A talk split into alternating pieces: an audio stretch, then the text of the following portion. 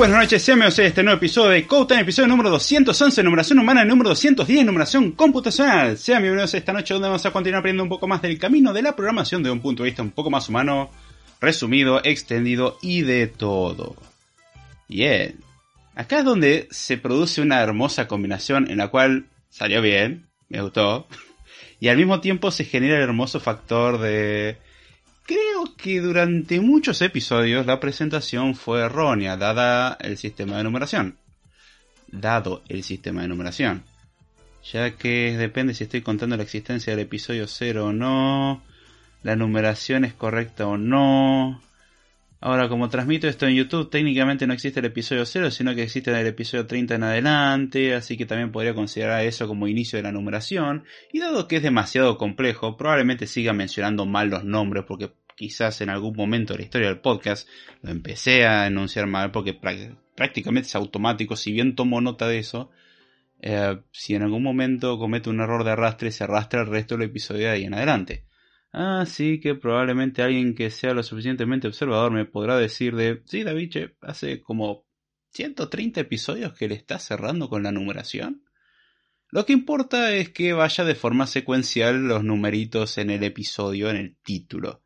Si yo lo menciono mal al principio, ignórese, por favor. Bien, que toco madera, pero creo que el arranque salió bastante bien comparado a otros arranques. Por no decir que hubo uno que no me acuerdo si no fue la tercera la vencida. Pero bueno, bienvenidos a este nuevo episodio de Code.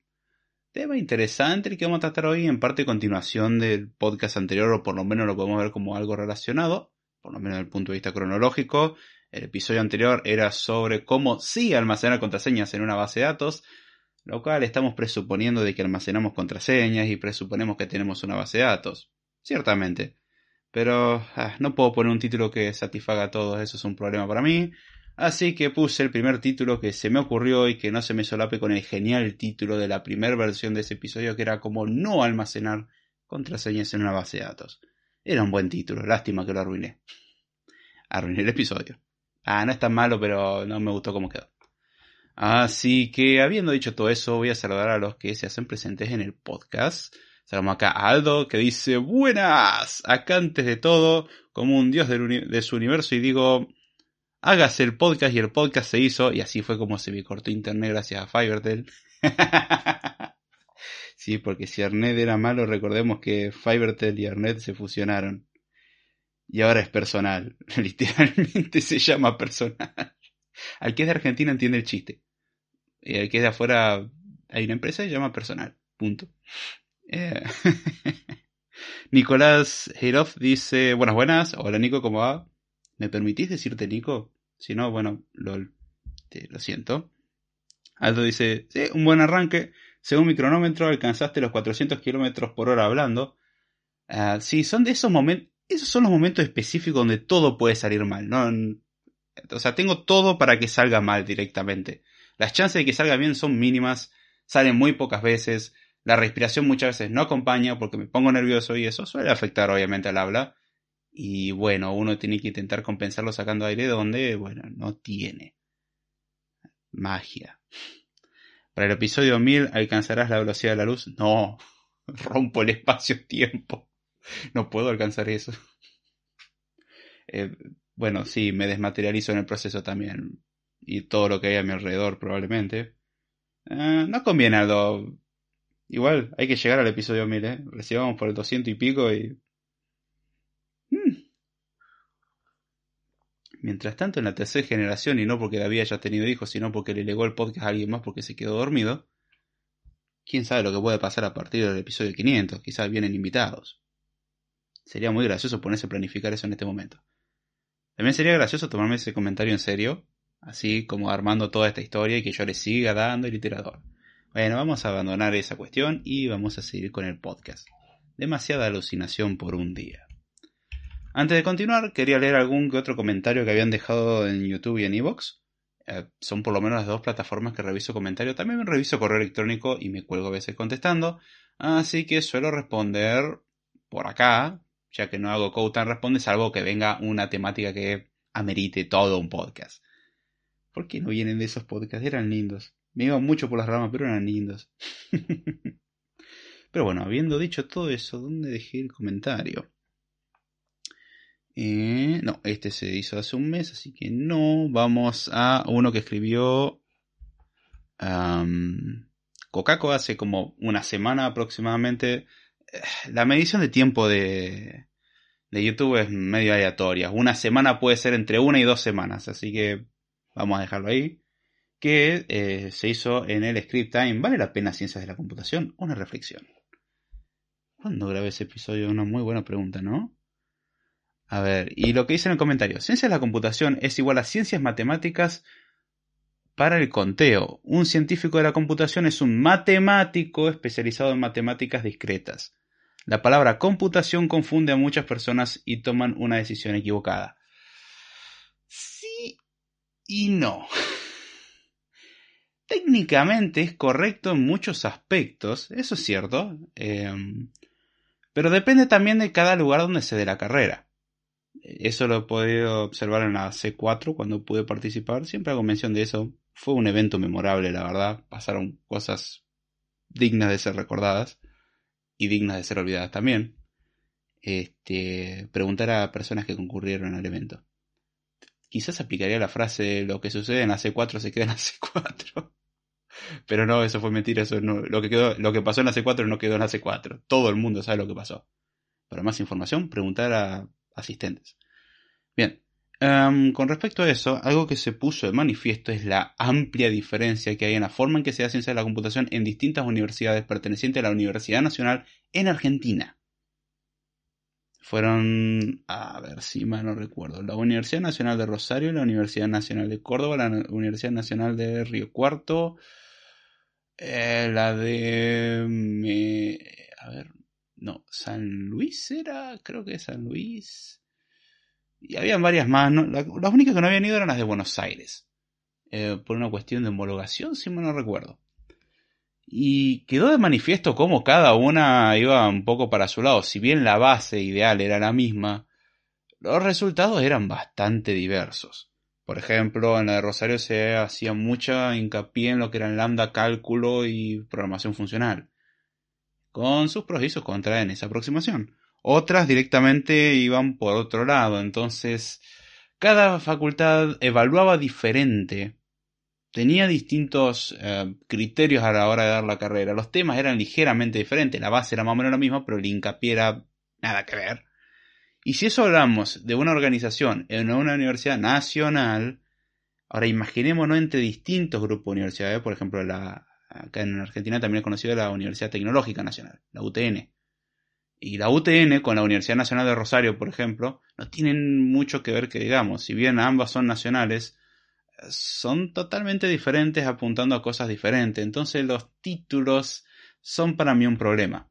Eh, si tuviésemos un criterio único para definirlo sería absurdamente más sencillo. Lamentablemente no es así. Es cierto que Ciencia de la Computación tiene un enfoque mucho más matemático. Eh, me he encontrado con gente que ha estudiado sistema y se arrepiente y quiere entrar en ciencia de la computación y gente que estudia ciencia de la computación y que dice, la verdad que no me interesa esta aproximación matemática, quiero algo más práctico, algo más industrial, algo más la UTN. También hay una cuestión con respecto a los horarios, no voy a negar eso. Creo que sigue siendo así, pero ciencia de la computación en Rosario tiene unos horarios horrendos. La UTN mal que mal piensa en quizás cursarla de noche. Eh, es poco viable, la verdad, pero está más orientado a eso. Eh, que te lo digan es una cosa, vivirla es otra. Trabajar todo el día para después ponerte a estudiar de noche, no digo que sea imposible, porque no es imposible. Pero... Hablando de aprender a ser tolerante al estrés. Entonces tiene esa cuestión.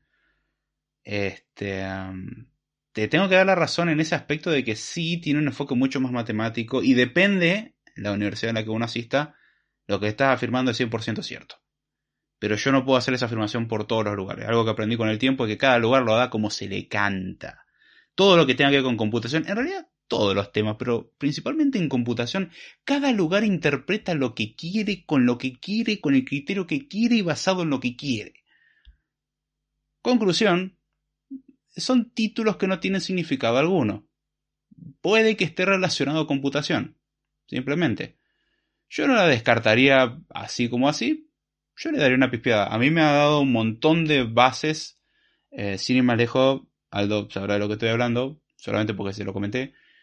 Em, ayer, de hecho, sería anteayer anoche, estaba viendo un video sobre The Beauty of Bezier Curves. Eh, mala pronunciación, sepan disculpar. La belleza de las curvas Bezier. las Bezier Curves o las curvas Bezier son las que se utilizan para ah, representar arcos eh, y otras figuras, básicamente u otras formas, en forma vectorial. Se utiliza mucho para lo que es diseño, se utiliza para lo que es cualquier graficado vectorial, para renderizado y todo. El video no tiene desperdicio, es hermoso si uno tiene bases sólidas de matemática. Me trajo una nostalgia impresionante porque ahí es donde uno ve para qué servían todos esos conceptos que servían en análisis matemático. Y eso, por ejemplo, está muy orientado a lo que es un motor, de, un motor de rendering y porque son útiles un montón de propiedades matemáticas. Ahora, en la práctica eso quizás uno no lo utilice. Pero el haber pasado por todo eso me llevó a procesar los problemas muy diferente. Que aún así le voy agregando cada vez más cosas y más capas a todo esto y lleva a toda una combinación muy extraña, similar a cómo funciona una red neuronal. Nada más que la cabeza humana suele ser asquerosamente más compleja. Entonces, no, es tan controlable en ese aspecto, pero la idea es ir mejorando de forma iterativa y punto. Eh, la gracia es saber sacar em, algo útil de todo. No digo que sea fácil. Hay veces que ver la utilidad en un contenido es mucho más sencillo y hay otros contenidos que uno dice, ¿y esto para qué cuerno me va a servir? Y hay muchas experiencias que son justamente eso. El haber pasado por algo que la verdad uno no quisiera repetir jamás en su vida y no lo volvería a hacer pero todo lo que se aprendió en el medio tiene un valor increíble. Tema para próxima Script Time, eventualmente el día que le encuentre un título a esa temática. Em, así que sí y no es mi respuesta a ello. Se vale más discusión al respecto, interesante. Nicolás dice, ¿cómo me llama? Eh, ¿Cómo me llamas? ¿Queda bien? Nico, ok. Aquí escuchando en vivo con mi hermanita. Oh, saludos. Eh, no la hagas sufrir, che, no sea malo. Cuídala mucho. Lo dice, por hermanita, no totalmente de acuerdo. Este... ¿Qué trauma quieren dejar en la gente, por favor? Yo no me hago caro. Bien, después Aldo comentó hace seis días aproximadamente en el mítico desarrollador Full Dice, buen episodio. Corazoncito. Gracias por el comentario. Este, me sirve también para marcar como que ya lo vi. ¿Qué otro comentario más? En ¿Vale la pena ciencia de la computación? Una reflexión. Ah, mira ese. Llamó mucho la atención. Raro a mitad de año, pero está.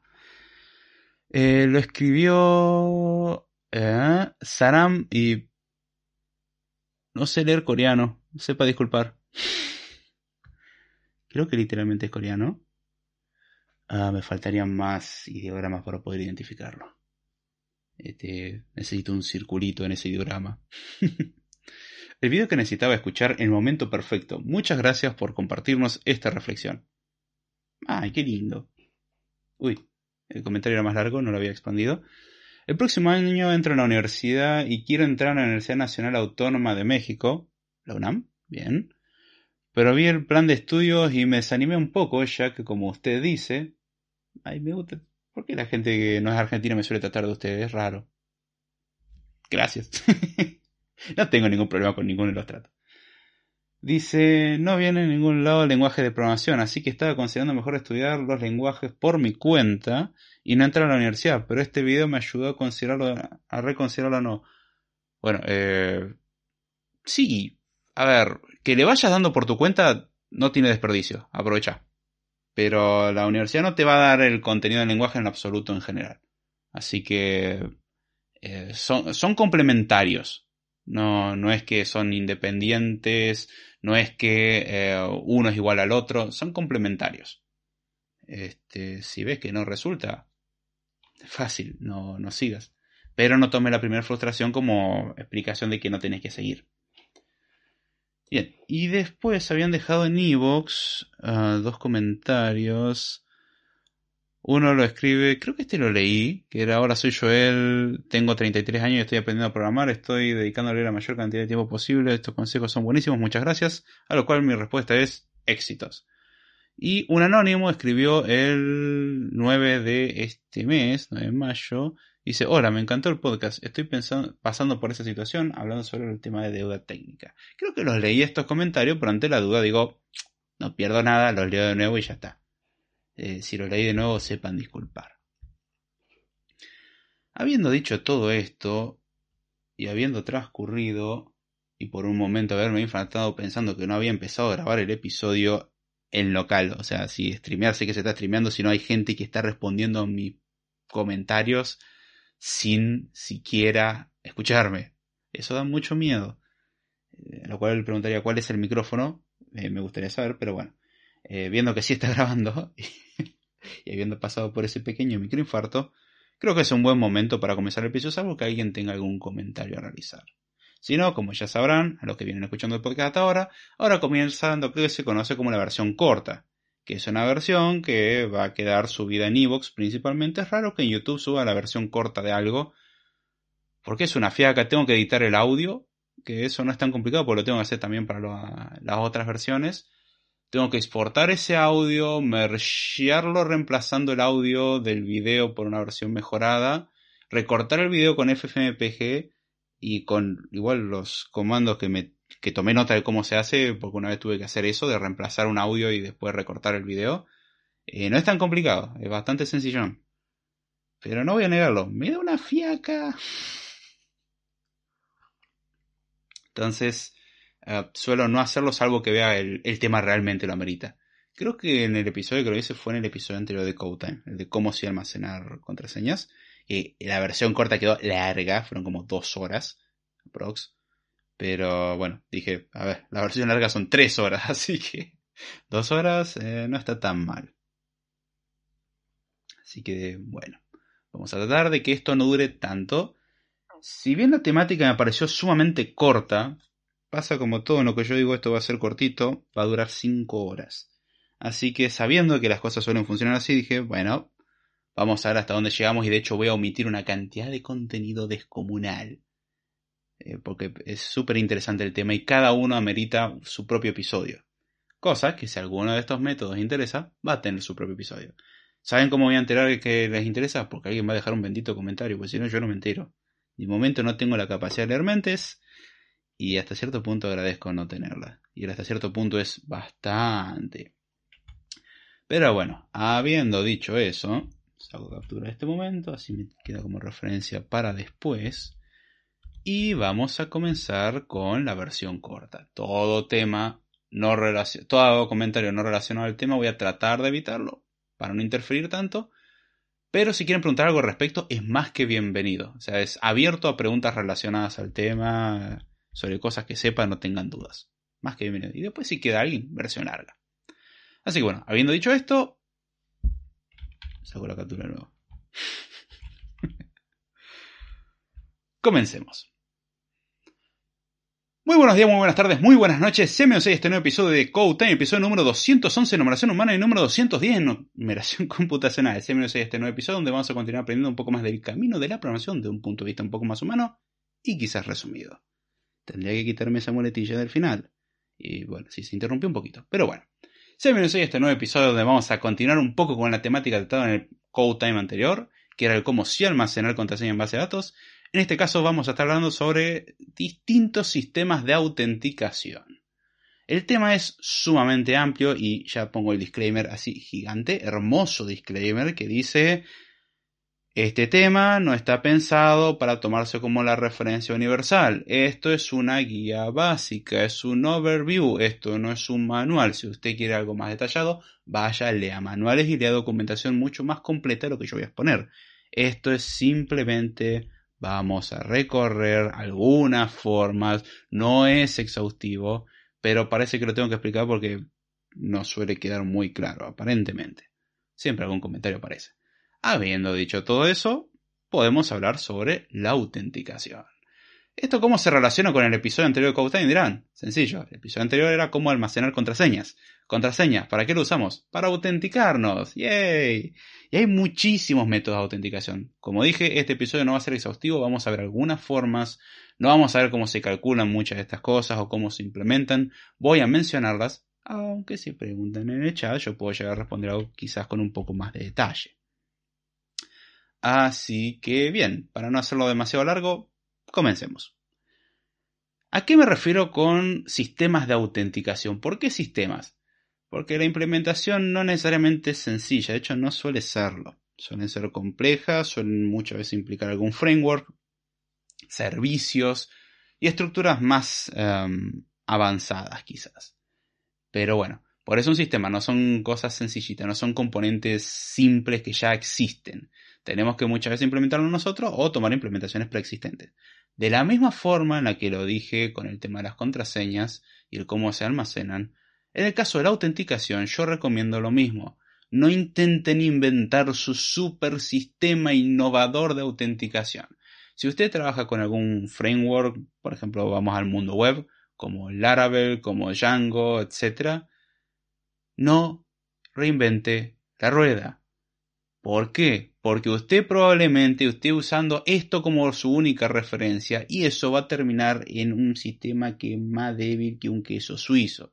¿Cómo es débil un queso suizo? No lo sé, nunca me regalaron uno. Se vale regalármelo. Pero va a quedar en un sistema que va a ser un colador. Eh, no, no va a ser nada robusto. Recuerda mucho ese meme que es mi primer sistema de autenticación y hay una puerta, como si fuese la puerta de un jardín, y no tiene ninguna valla ni nada alrededor, lo cual lleva a que literalmente entrar baste con, bueno, rodear la puerta y ya está. Bueno, más o menos así va a ser su sistema. Es súper seguro como podrán darse una idea, ¿no? Bueno, no, no lo es. Entonces, si les es posible, no intenten crear su super sistema innovador increíble que basado en su super curso o su estudio universitario van a poder crear. Como ejercicio no está mal, ¿eh? O sea, poner en práctica estos conceptos no está nada mal, pero no lo usen en la vida real. O sea, está bien pensar cosas, por ejemplo, lo que comenté de el almacenamiento de contraseñas, está bueno que experimenten con eso porque van a aprender un montón. En la práctica, cuando implementen un sistema real, no van a usar su versión. Punto. Si usted quiere ser un fracaso o pertenecer a un grupo muy, muy, muy, muy selecto de gente que hizo algo y le salió bien, con la increíble suerte que no tenía los conocimientos suficientes y aún así logró hacer algo increíble, bueno, inténtelo. Eh, dada la improbabilidad estadística, le recomendaría no ir por ese camino porque puede estar muy, muy lleno de frustración. Así que, habiendo dicho eso, veamos qué es un sistema de autenticación. Dijimos que un sistema es algo complejo. ¿Y qué es autenticación? Y acá es donde voy a distinguir dos conceptos. Autenticación y autorización. Muchas veces se los trata por igual y no son lo mismo. De hecho, si uno agarrara un diccionario quizás se daría cuenta de que, oh, son cosas diferentes, número uno. Y número dos, muchas veces la autorización queda un poco mezclada con la autenticación en cuanto al ideal de la gente en cuanto al imaginario colectivo, suele quedar como si, bueno, autenticación es todo lo que sea seguridad del usuario. Y no necesariamente es eso. Es en parte es cierto, sí, pero no es así, no es tan amplio. La autenticación hace referencia al proceso de verificar quién es alguien. ¿Sí? Responde a la pregunta, ¿quién sos? Básicamente. O quién eres tú. Dependiendo qué variante del español estemos utilizando. En inglés, who are you? Siempre. Suele ser mediante el clásico, por ejemplo, usuario y contraseña. Es una forma en la cual uno va delante de un sistema, entiéndase sistema una web, una API, una aplicación, un programa desktop, lo que sea. Uno se presenta delante del excelentísimo sistema y dice, hola, soy yo. Y el sistema va a preguntar, ¿quién sos vos? Y uno va y dice, toma mi usuario y mi contraseña. Y el sistema dice, ah, hola Roberto, ¿cómo estás? Eh, sí, funciona así. Los sistemas hablan así y siempre entra un Roberto. Por alguna extraña razón. No pregunten cuál era el mail, era muy cochino. ah, es un consejo que no tiene nada que ver con el episodio, pero traten de tener un mail decente. no pongan nada extraño ni extravagante en su correo electrónico. Nombre y apellido no está mal. ¿sí? Y si van a poner un nickname, traten de que tampoco sea obsceno. Eh, lo digo por casos que he visto. Eh, acá dice yo tuve una experiencia con Noxauth, una librería para Python. En aquel momento adolecía de documentación pobre. Ah, eso es una lástima que sufren un montón de sistemas. Sí, es algo eh, triste y molesto. Este. Pero bueno, ahí es donde conviene buscar cosas eh, que estén más documentadas. Aunque no está mal experimentar con esas cosas. Ya si es para experimentar es casi lo que venga. El mundo de software, a diferencia del mundo real, eh, hay, no hay tantos daños que uno pueda hacerse a sí mismo por probar cosas. En el mundo real no funciona así. No siga ese consejo en el mundo real de no, hay que probar, si no, no sabes qué tan bueno es. Eh, no, hay cosas que no hay que probar. Si no permite, présteme su mano y yo tengo un martillo, yo le voy a mostrar cómo esa idea quizás es un poco ridícula. Eh, pero bueno, habiendo dicho eso. Volviendo al tema, eh, la autenticación hace referencia al proceso de verificar quién es uno. Se puede hacer mediante usuario y contraseña y se puede hacer mediante otros métodos que vamos a ver en este episodio. Como dije, no va a ser exhaustivo. Hay otras formas de autenticarse. Dígase, nosotros le tenemos que proveer de cierta información en un sistema y con esa información el sistema tiene que poder determinar la autenticidad de nosotros, nuestra identidad, básicamente. No tiene que ver necesariamente con huellas digitales ni nada con eso. Con usuario y contraseña basta. Es el ejemplo más sencillo, pero podemos complejizarlo todo lo que uno quiera. Y después están los procesos de autorización, que es el proceso de verificar a qué uno tiene acceso. O sea, ¿qué es lo que puedes hacer en un sistema? La autorización, por ejemplo, es la que regula eh, si nosotros podemos modificar o no un documento, si podemos verlo o no.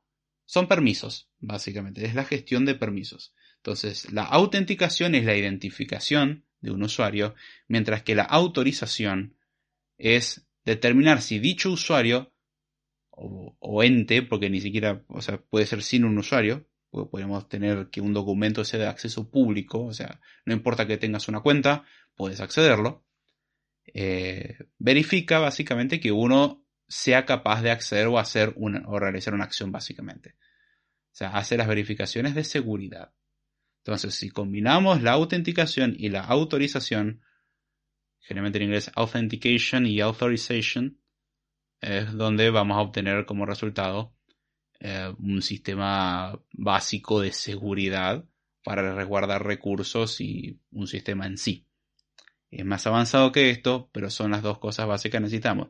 Muchas veces con tener autenticación ya estamos bien, y de hecho es lo que vamos a atacar en este episodio, la autenticación. Una advertencia que también voy a dar al respecto. En este episodio voy a enfocarme principalmente en ejemplos web barra mobile. ¿Significa esto que no aplica, por ejemplo, APIs? Que no aplica Internet de las Cosas, que no aplica eh, a, programas desktop, que, que no aplica... sí, la gente es ansiosa. Em, no, aplica de todas maneras, nada más que los ejemplos generalmente los voy a centrar en esos dos mundillos porque es donde más he trabajado. Así bueno, para continuar es importante tener algunos conceptos base. Vamos a ver qué es la arquitectura client-server, algo muy por encima, qué es algo stateful y qué es algo stateless. ¿Cuál es la arquitectura cliente-servidor o client-server? Es básicamente una arquitectura en la cual tenemos dos entidades, dos responsabilidades diferentes. Una es el cliente y otra es el servidor, como indica su nombre. ¿Para qué sirve cada uno? El cliente generalmente es un consumidor de informaciones, el que hace preguntas generalmente y el que espera respuestas. Y el servidor es aquel que recibe preguntas y responde a dichas preguntas a un cliente. Entonces, es una relación que hay entre un cliente y un servidor. Un cliente le pregunta cosas al servidor y el servidor le responde. En el medio de todo eso puede haber procesos de, por ejemplo, autenticación. Y voy a hacer referencia a esta arquitectura. Puede ser todo lo compleja que uno quiera, pueden haber varios servidores para un sistema y pueden haber miles de clientes, de hecho es muy probable que la cantidad de clientes sea grande. Los servidores pueden ser uno o varios, ahí depende la escalabilidad. De hecho, vamos a ver la importancia de eso más adelante. Pero bueno, quiero que se entienda que existe eso. No es necesario entender mucho más Eh, uno suele asociar un servidor es una computadora que está mágicamente funcionando. O peor aún, es una caja negra que está mágicamente funcionando. Eh, no, un servidor simplemente es un programa que responde a un cliente que le hace preguntas que suele estar instalado en una computadora. Entonces, técnicamente cualquier computadora es un potencial servidor. Nótese el potencial, no que realmente así sea. Uno puede no instalar un, un programa servidor en una computadora, básicamente. Eh, ¿Y qué entendemos nosotros como cliente? Bueno, un cliente puede ser un browser, un navegador web, puede ser una aplicación mobile, puede ser una interfaz de línea de comando, puede ser lo que sea. Es el consumidor, básicamente. Eso es un cliente. El cliente va a ser un cliente de quién? De nuestro servidor o servidores. A su vez, los servidores pueden comunicarse entre sí. No es que solamente un cliente con un servidor se puede comunicar. Generalmente la idea es que no se comuniquen clientes con clientes. Si se tiene que comunicar un cliente con otro cliente, se hace mediante el servidor. O sea, siempre el servidor va a ser un intermediario. A su vez, los servidores pueden combinarse entre sí, comunicarse, tener servidores con distintas responsabilidades y todo eso. Es importante entender el concepto. Otro concepto al cual vamos a hacer referencia, stateful y stateless. Ese es otro concepto. Ah, me cuesta mucho traducir al español esos términos porque en inglés la verdad que son perfectos, así como están se entienden. hay que me diga, no, no, yo no sé lo que está haciendo referencia. Voy a usar una analogía que puede no ser del todo precisa, pero creo que sirve para entender.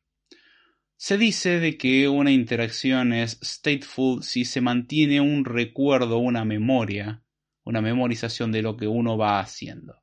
No significa necesariamente un historial, pero significa que toda la conversación que va a haber en el medio deja algo que se va recordando. Entiéndase, hay un contexto. Por ejemplo, decimos que tenemos una autenticación que es stateful si el servidor siempre nos reconoce a nosotros sin que nosotros tengamos que hacer nada, aunque la primera vez sí tuvimos que haber dicho, che, hola, me llamo David, y a partir de ahí, siempre que le hablo, el servidor sabe que soy yo. Generalmente eso, o sea, si uno mantiene una conexión constante, eh, no hacer distintas peticiones en distintos momentos, sino que literalmente entramos en modo conversación yo con otra persona o cliente con un servidor constantemente, entran en un túnel entre sí. Eh, en ese caso se suele mencionar de que la conversación es stateful, es decir, hay memoria. Se recuerda lo que se pidió, se recuerda información contextual. Es como, tráeme el perfil. Bueno, tráeme la imagen. Y a lo cual uno diría, ¿la imagen de qué? Del perfil. Asociada al perfil. Bueno, eh, si el sistema es stateful, el sistema va a saber reconocer a, imagen de qué estoy haciendo referencia porque recuerda el contexto. Algo stateless es que no tiene estado, no recuerda nada. Si yo hago una petición es como si yo nunca hubiese preguntado absolutamente nada. Eh, ejemplo de esto, asistentes virtuales. Miren, no estamos hablando de autenticación, sí, pero en un asistente virtual uno le hace una pregunta al asistente y después hace otra pregunta que está relacionada a la anterior y el asistente no encuentra ninguna conexión porque las preguntas son independientes. Eso es un ejemplo de stateless. No hay memoria, no se memoriza nada, no se recuerda nada, no hay contexto que recordar. En algo stateful, sí. Yo le puedo preguntar a alguien, y ahora donde tendría que haber anotado algún buen ejemplo, porque en este momento no se me va a ocurrir nada. Este, ¿cómo se llama ella? Lucía es la respuesta. ¿Y le gustan los globos verdes? ¿O los globos amarillos? ¿O los globos azules? ¿O los globos blancos? Sí, eh, una, una persona que no sabe armar bien una oración, pero bueno, es una pregunta válida. A lo cual uno diría, ¿a quién? Uno no aclaró el sujeto, el sujeto está tácito en, dicha oración. Sí, recordando el viejo análisis eh, sintáctico. Qué viejos tiempos.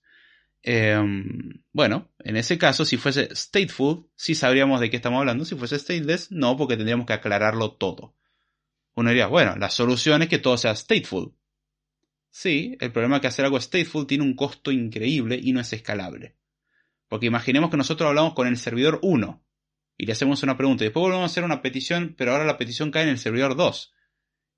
¿Y el servidor 2 cómo sabe que lo que estuvimos hablando con el servidor 1? Salvo que el servidor 1 le comunique a todos los servidores de, che, mira, recién hablé con Roberto y me preguntó sobre Lucía. Y no funciona así. Entonces, eh, eso es extremadamente costoso. Hay casos donde se logra el efecto stateful y hay casos donde se logra el efecto stateless. No debe ser el efecto. Sobre todo en stateful. Muchas veces algo no es stateful, pero lo simula muy bien. Y ahí es donde vamos a atacar ahora. A ver si hay alguna pregunta a ese respecto. Si no, ya comienzo en las distintas formas de autenticación. Perfecto, no hay ninguna pregunta.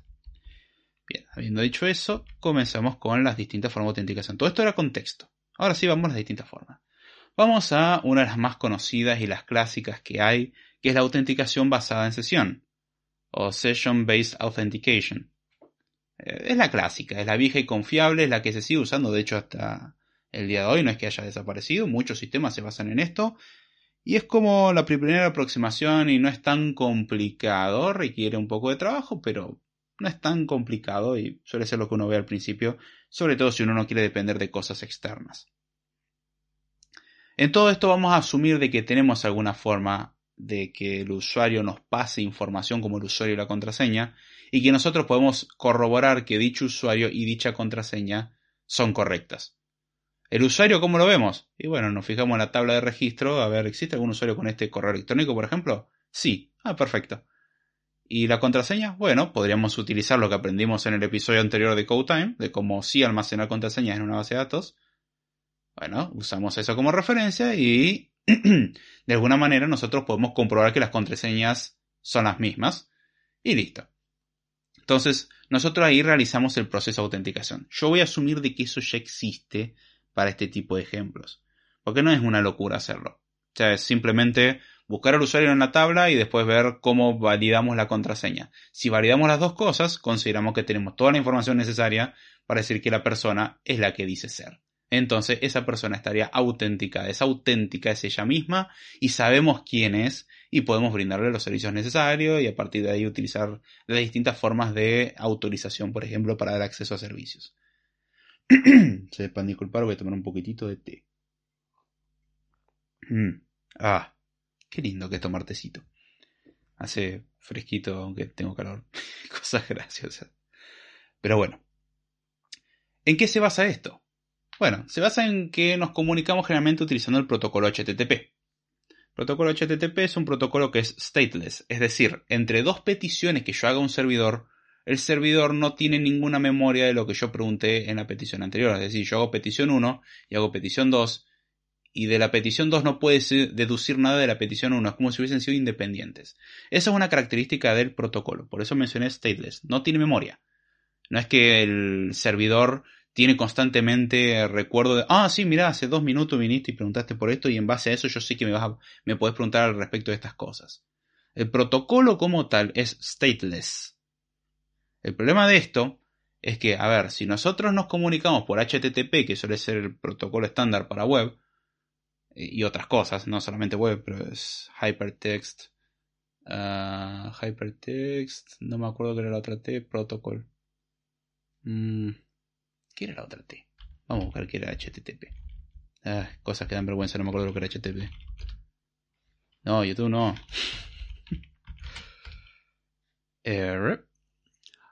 ah, ahí estaba, me faltaba el transfer. Hypertext Transfer Protocol. Está bien protocolo de transferencia de hipertexto. Se usa en web, se usa para API, se usa para todo. Bien, es un protocolo stateless, es decir, yo hago la cantidad de requests que sea necesario y no hay forma de saber a quién está asociado eso directamente. O sea, el protocolo no brinda ningún elemento que permita decir, ah, sí, sos vos de nuevo. Per se. O sea, así como viene, no se puede. Es stateless. No, recuerda que uno, o sea, quién es uno. Porque yo podría de una misma computadora hacer dos requests eh, al mismo servidor y ser dos personas diferentes. Entonces no tiene forma de distinguir a uno de otro. Uno dirá, ah, no puede tener un historial y fijarse de qué IP viene y todo eso. Sí, ciertamente, pero podemos tener de la misma IP que vengan dos usuarios diferentes también. ¿Y cómo los distinguimos? Eso puede pasar. Entonces no, no son formas confiables. ¿Significa eso que no podemos extraer ciertos datos de los requests? No, no, en absoluto, yo nunca dije eso. Se puede extraer toda la información que usted quiera. Pregúntale a Google, Microsoft, Facebook y cualquiera de esas empresas. Les encanta. Es la base de su funcionamiento. Pero bueno, ¿cuál es el problema con, que el protocolo HTTP sea stateless? es que yo, si por ejemplo envío el usuario y la contraseña para autenticarme, el servidor va a decir, hola Roberto, ¿cómo estás? Muy bien, y ahora quiero pedir, por ejemplo, mi perfil. Y el servidor va a decir, ¿quién sos vos? Porque recordemos que el protocolo es stateless, es decir, no tiene memoria. Entonces nos acuerda que nosotros fuimos lo que hace un ratito le preguntamos, va, dijimos, hola, quiero presentarme, este es mi usuario y contraseña, autenticame, y el servidor dijo, sí, sí, sí, eh, sos un usuario, sos Roberto. Sí, bueno, quiero toda mi información de perfil. ¿De quién? Entonces uno diría, momento, ¿significa esto que yo cada vez que quiera preguntarle algo al servidor tengo que mandarle el usuario y la contraseña de nuevo? Bueno, ese es un ejemplo de cómo no hacer las cosas. Es una muy mala idea porque eso da lugar a, por ejemplo, que se liquee información. ¿Qué significa eso?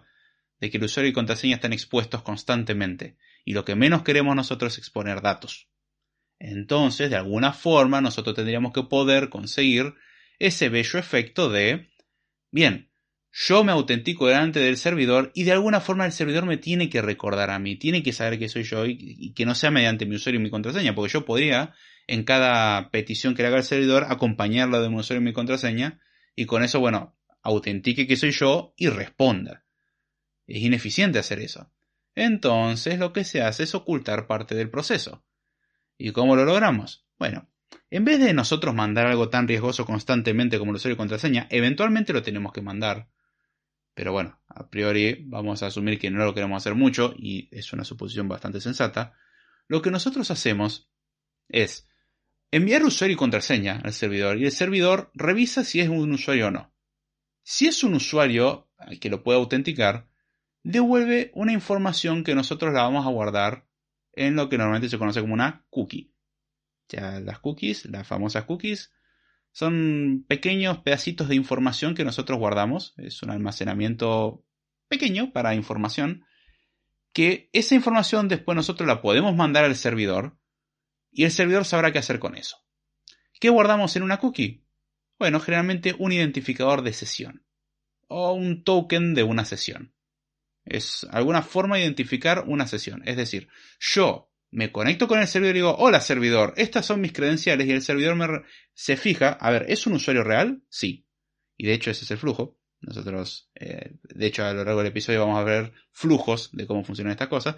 Nosotros vamos delante del servidor, el servidor verifica de que esa información es correcta, crea una sesión en el servidor, o sea, se lo guarda en algún lugar del servidor, ya sea en la RAM o en la base de datos, crea una sesión y esa sesión le asocia un ID. Entonces lo que nos responde el servidor a nosotros es el ID de la sesión o un token. La idea es que la sesión, por seguridad, tendría que expirar eventualmente, no debería durar para toda la vida. Por ejemplo, una sesión podría durar dos semanas. Estoy diciendo un ejemplo, hay sesiones que duran cinco minutos o unos segundos nomás. Pero bueno, la idea es, crea una sesión, la guarda de alguna manera, la persiste en el servidor, y eh, al cliente se le manda el ID de la sesión. Entonces, cada vez que el cliente hace alguna pregunta al servidor, hace algún request, lo que hace es mandar esa información, o sea, no manda el usuario y la contraseña. El usuario y la contraseña el usuario la ingresó una sola vez.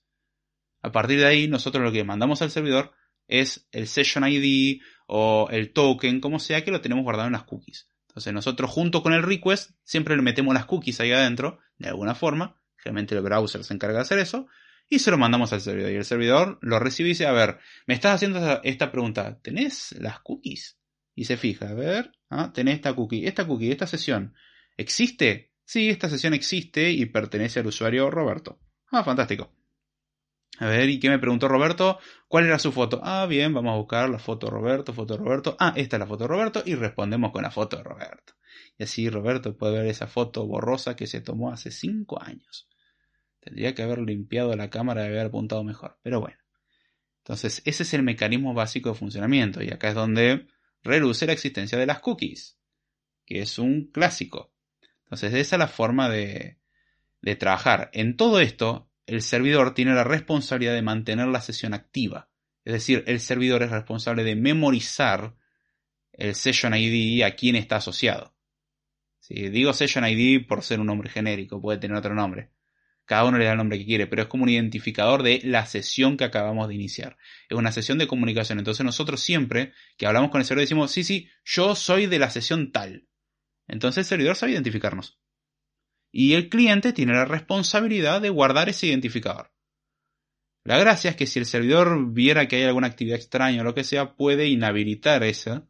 Entonces, si un cliente va con ese session ID, el servidor puede decir, ah, no sé, yo no conozco quién es ese, y listo. Aunque uno diría, pará, pero ¿no iniciaste vos sesión? Sí, pero el servidor decidió olvidarlo.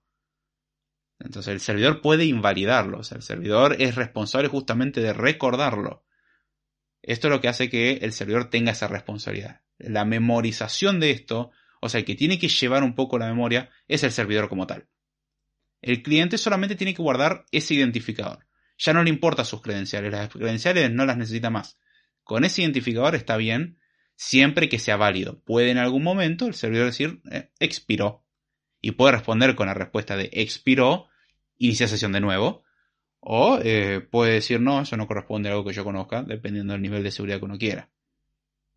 Esta aproximación es relativamente sencilla. Uno puede de hecho almacenarla donde quiere. Eh, puede almacenarla en, en una base de datos, almacenarla en memoria, lo que sea. Y el cliente lo guarda en las cookies las clásicas cookies. Entonces cada uno tiene su responsabilidad y todos vivimos felices, ¿no? Eh, no, tiene algunas desventajas, honestamente.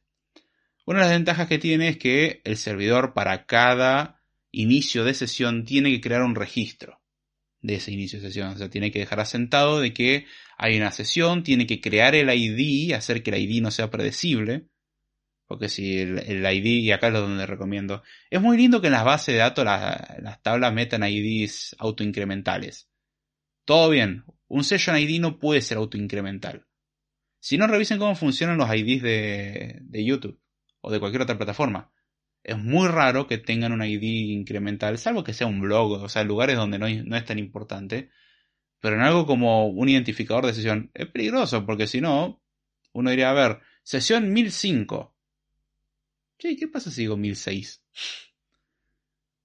Este, lo ideal es que no, no, solamente dependamos de un session ID, hay varios mecanismos para meter en el medio para complicar todo esto. Y acá es donde vamos a mencionar otra de las claves. En el mundo de la seguridad, y en este caso hablamos de la autenticación, no hay soluciones mágicas infalibles. Todas tienen fallas. Lo que podemos hacer, sí, es complicarle la existencia al que quiera acceder pero no hay sistema infalible, no hay. Si usted está buscando un sistema infalible, no, no, pero yo le meto 15 factores de autenticación. Existe una chance muy rara de que sea vulnerado. Entonces, no existe sistema 100% seguro.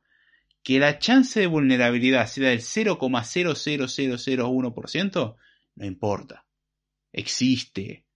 Si usted me dice que no, yo le voy a decir, usted no sabe estadística. Vaya a estudiar estadística y después hablamos. Y no soy un gran conocedor de estadística. ¿eh? Pero básicamente que existe la posibilidad no lo hace. Justamente es lo que lo hace no imposible. O sea, es posible, básicamente. Pero bueno, ¿qué desventajas tiene este mecanismo? Bueno, el servidor tiene que crear un registro. Y de hecho, muchas veces ese registro, por ejemplo, queda en RAM. O sea, hay una base de datos en RAM o lo que sea, o se guarda en un diccionario si el servidor está vivo constantemente. Em, y eso, bueno, lleva a que si tenemos muchísimos usuarios autenticándose, mantener eso funcionando tiene un costo. O sea, no, solamente consumo eléctrico, sino de que parte del procesamiento lo vamos a gastar en eso. No es tan alto, pero si pensamos en millones de usuarios al mismo tiempo, bueno, sí. Eh, si está en una base de datos encima, es más lento porque tenemos que ir a buscar un dato a la base de datos. Entonces hay que ver qué ventaja o desventaja tiene. Hay soluciones a estos problemas para reducir el impacto, pero sigue teniéndolo. Cuanto más usuario, y acá nótese la escalabilidad, cuanto más usuario tenemos, más pesado se va a volver. Entonces tiene esa desventaja. No es algo que se lo haga prohibitivo en muchos casos. Si vamos a tener 100 usuarios, es un chiste, no pasa nada, el servidor lo maneja perfectamente. Ahora, si tenemos un millón de usuarios, y ahí va a ser más complicado. Entonces hay que tener en cuenta que no es tan escalable. ¿Y por qué tampoco es tan escalable? De hecho, esa es la otra desventaja. Porque hay veces que un sistema no está implementado en un solo servidor, hay un sistema que está distribuido. Entonces, ¿qué pasa si en un momento nos, comunicamos con el servidor 1 y después en otro momento nos comunicamos con el servidor 2 porque hay un orquestador en el medio que nos va derivando a distintos servidores. Dijimos que los servidores se pueden comunicar entre sí. Bueno, puede haber un servidor central que vaya derivando gente. Bueno, el problema de esto es que nos fuimos al servidor 2 con un token generado en el servidor 1. ¿Y qué hacemos ahora? Salvo que el servidor 2 le pregunta a todos los otros servidores o que parte de la información que guarda el usuario, además del Session ID, sea algún identificador de cuál fue el servidor que lo autenticó, eh, no escala muy bien esto. Eh, o sea, una de las cosas que puede hacer uno es recordar a dónde fue a parar. Entonces, bueno, son dos datos que tenemos que recordar, pero lo hace más falible. Y he visto cómo eso ha fallado si no se coordina bien. Si uno no orquesta bien todo eso es un problema. ¿Cómo se resuelve este problema muchas veces? Teniendo un servidor único de autenticación. Entonces, todo lo que es autenticación a un único lugar. ¿Problema de esto? Hay que manejarlo bien. Porque si ese servidor se cae, se cae todo. Porque todos los demás van a preguntar la autenticación a ese servidor.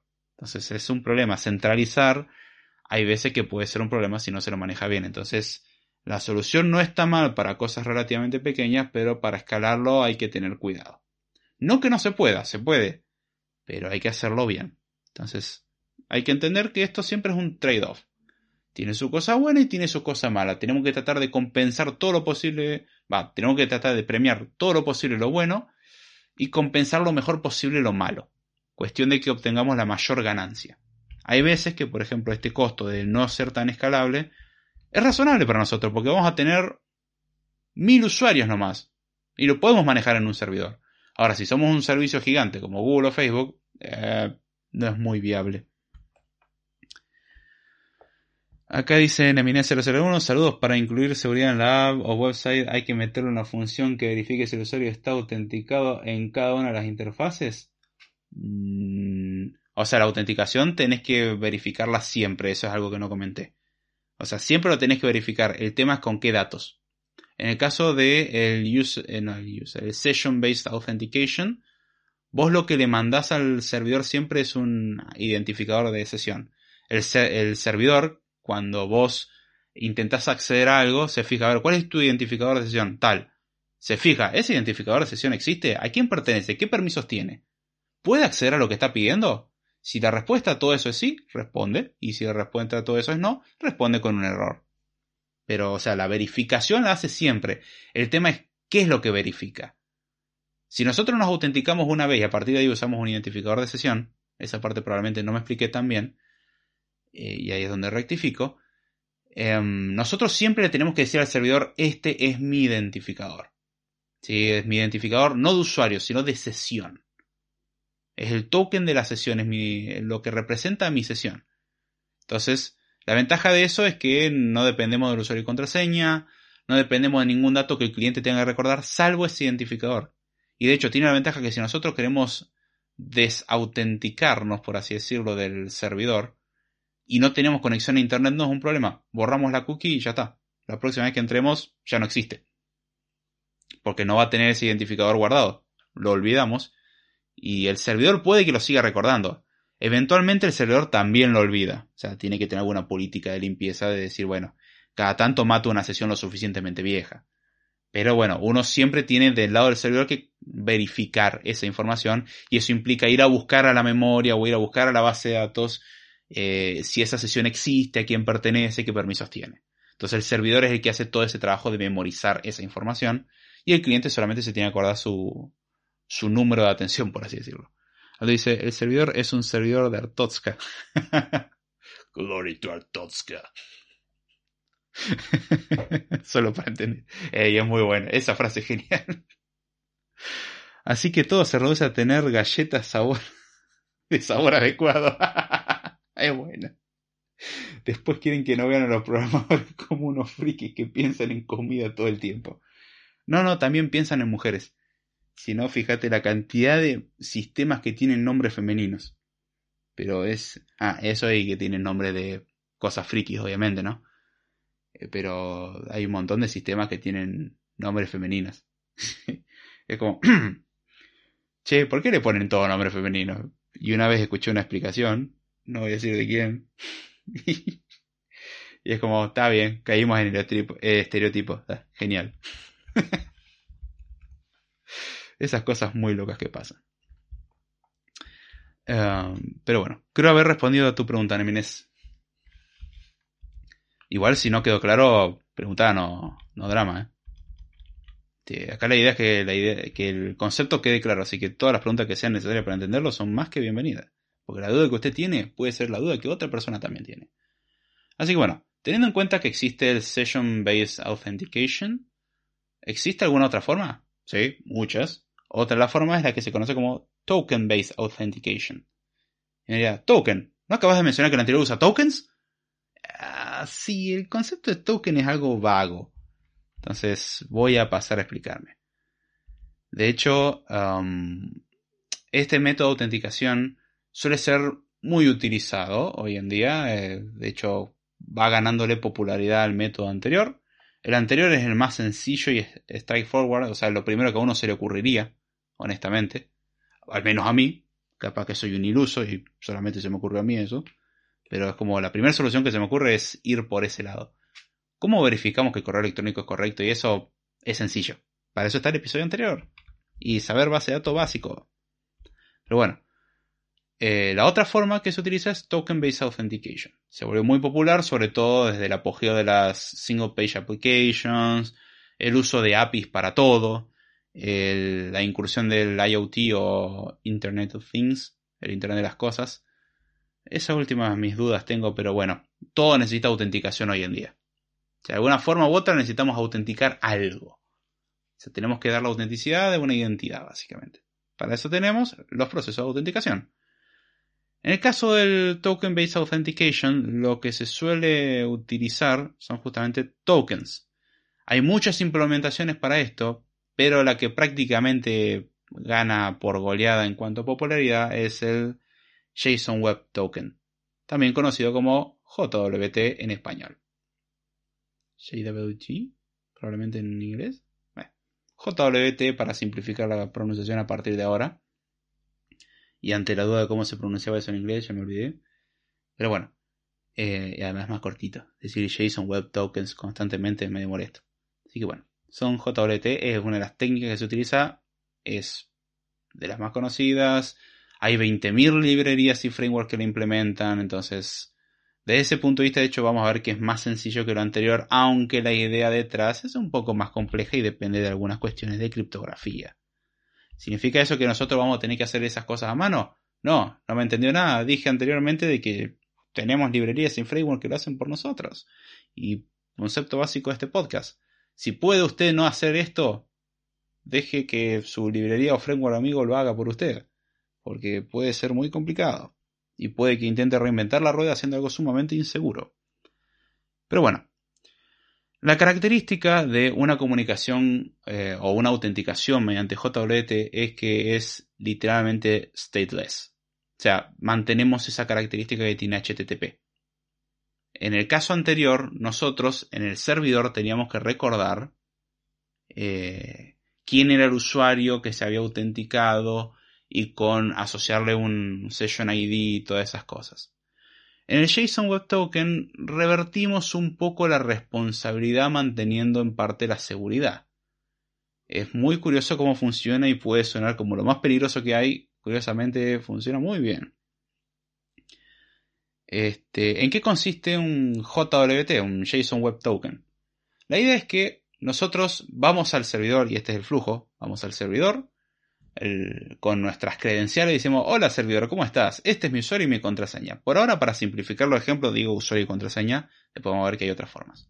Entonces, me voy ante el servidor y digo, querido servidor, este es mi usuario y contraseña, quiero autenticarme delante tuyo, quiero que me reconozcas.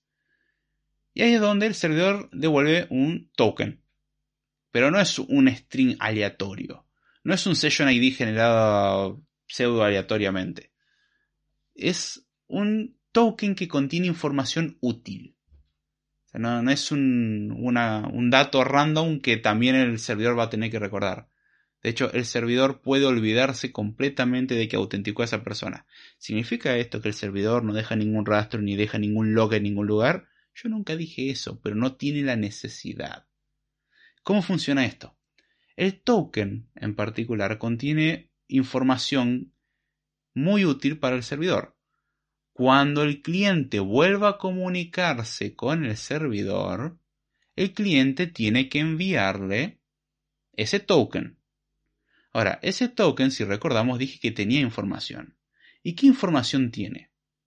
¿Cómo información podría tener el ID del usuario?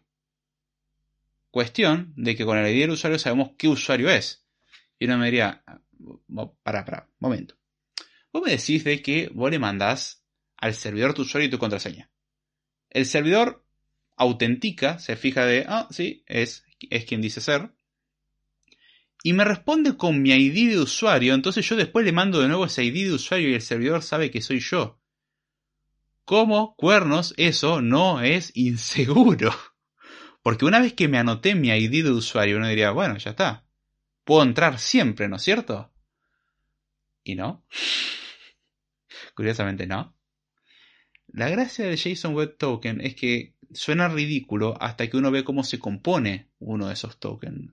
Como dije, no es un string aleatorio, no es un ID simplemente. Un JSON Web Token tiene varias partes. Voy a mencionar JWT porque es el, eh, el más conocido quizás, existen otros.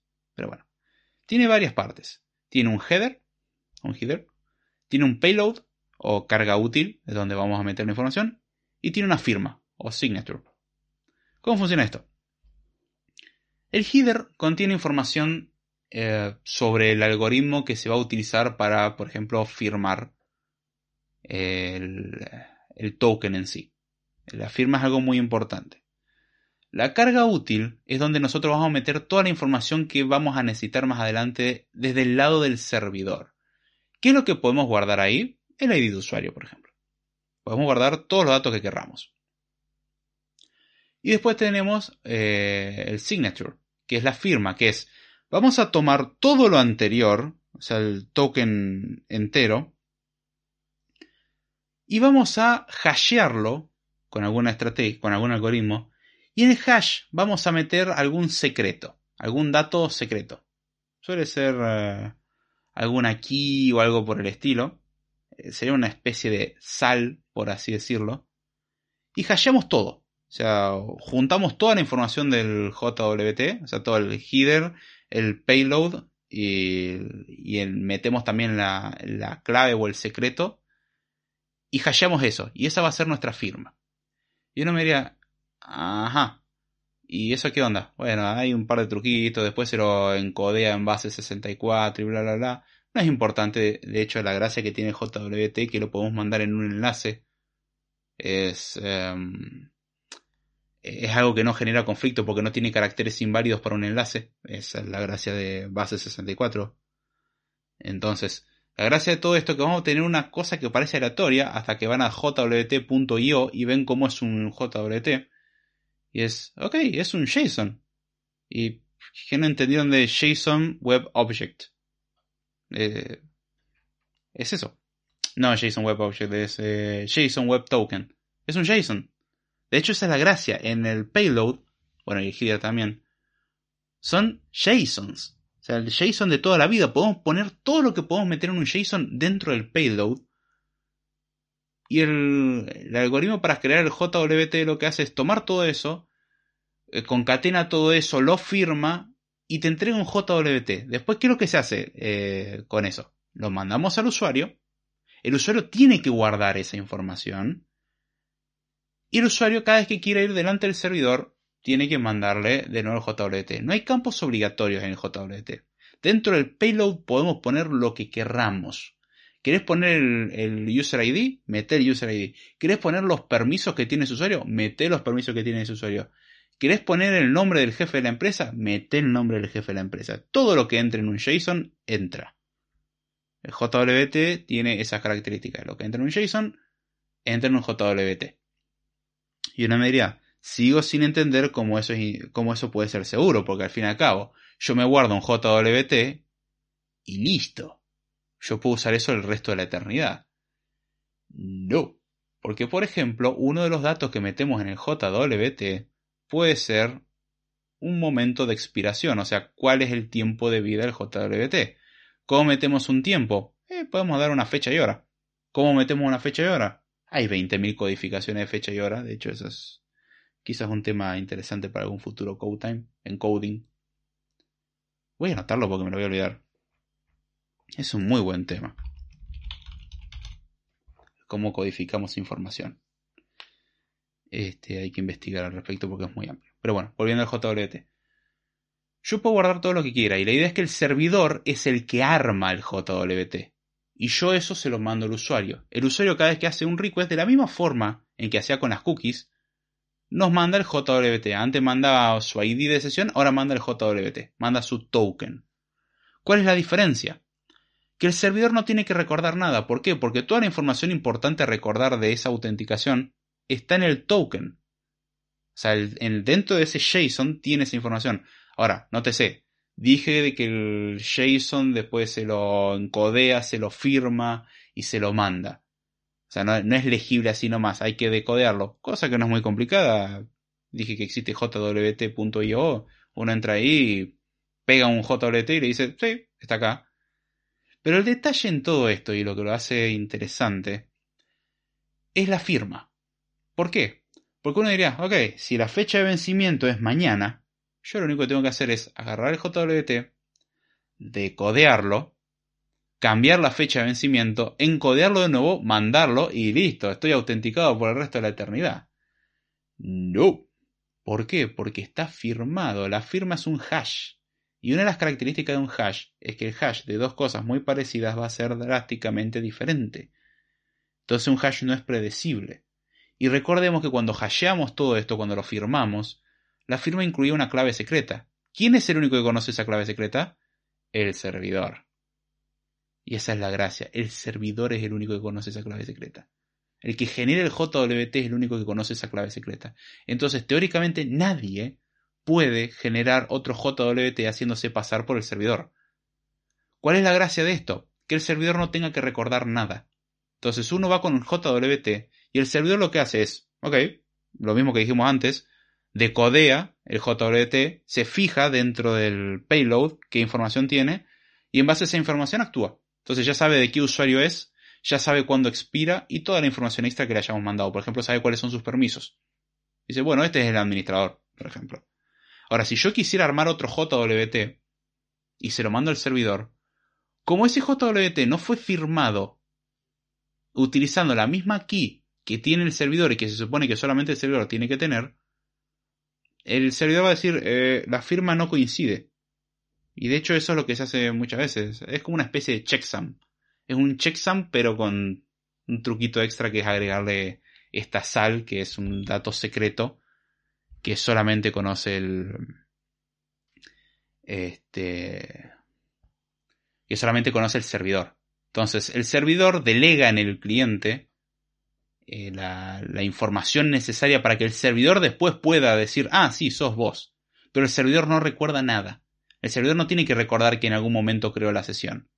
Puede hacerlo, pero no lo necesita. A ver, components. Ahí puse un poco de código que Nemines había puesto, ahora lo leo.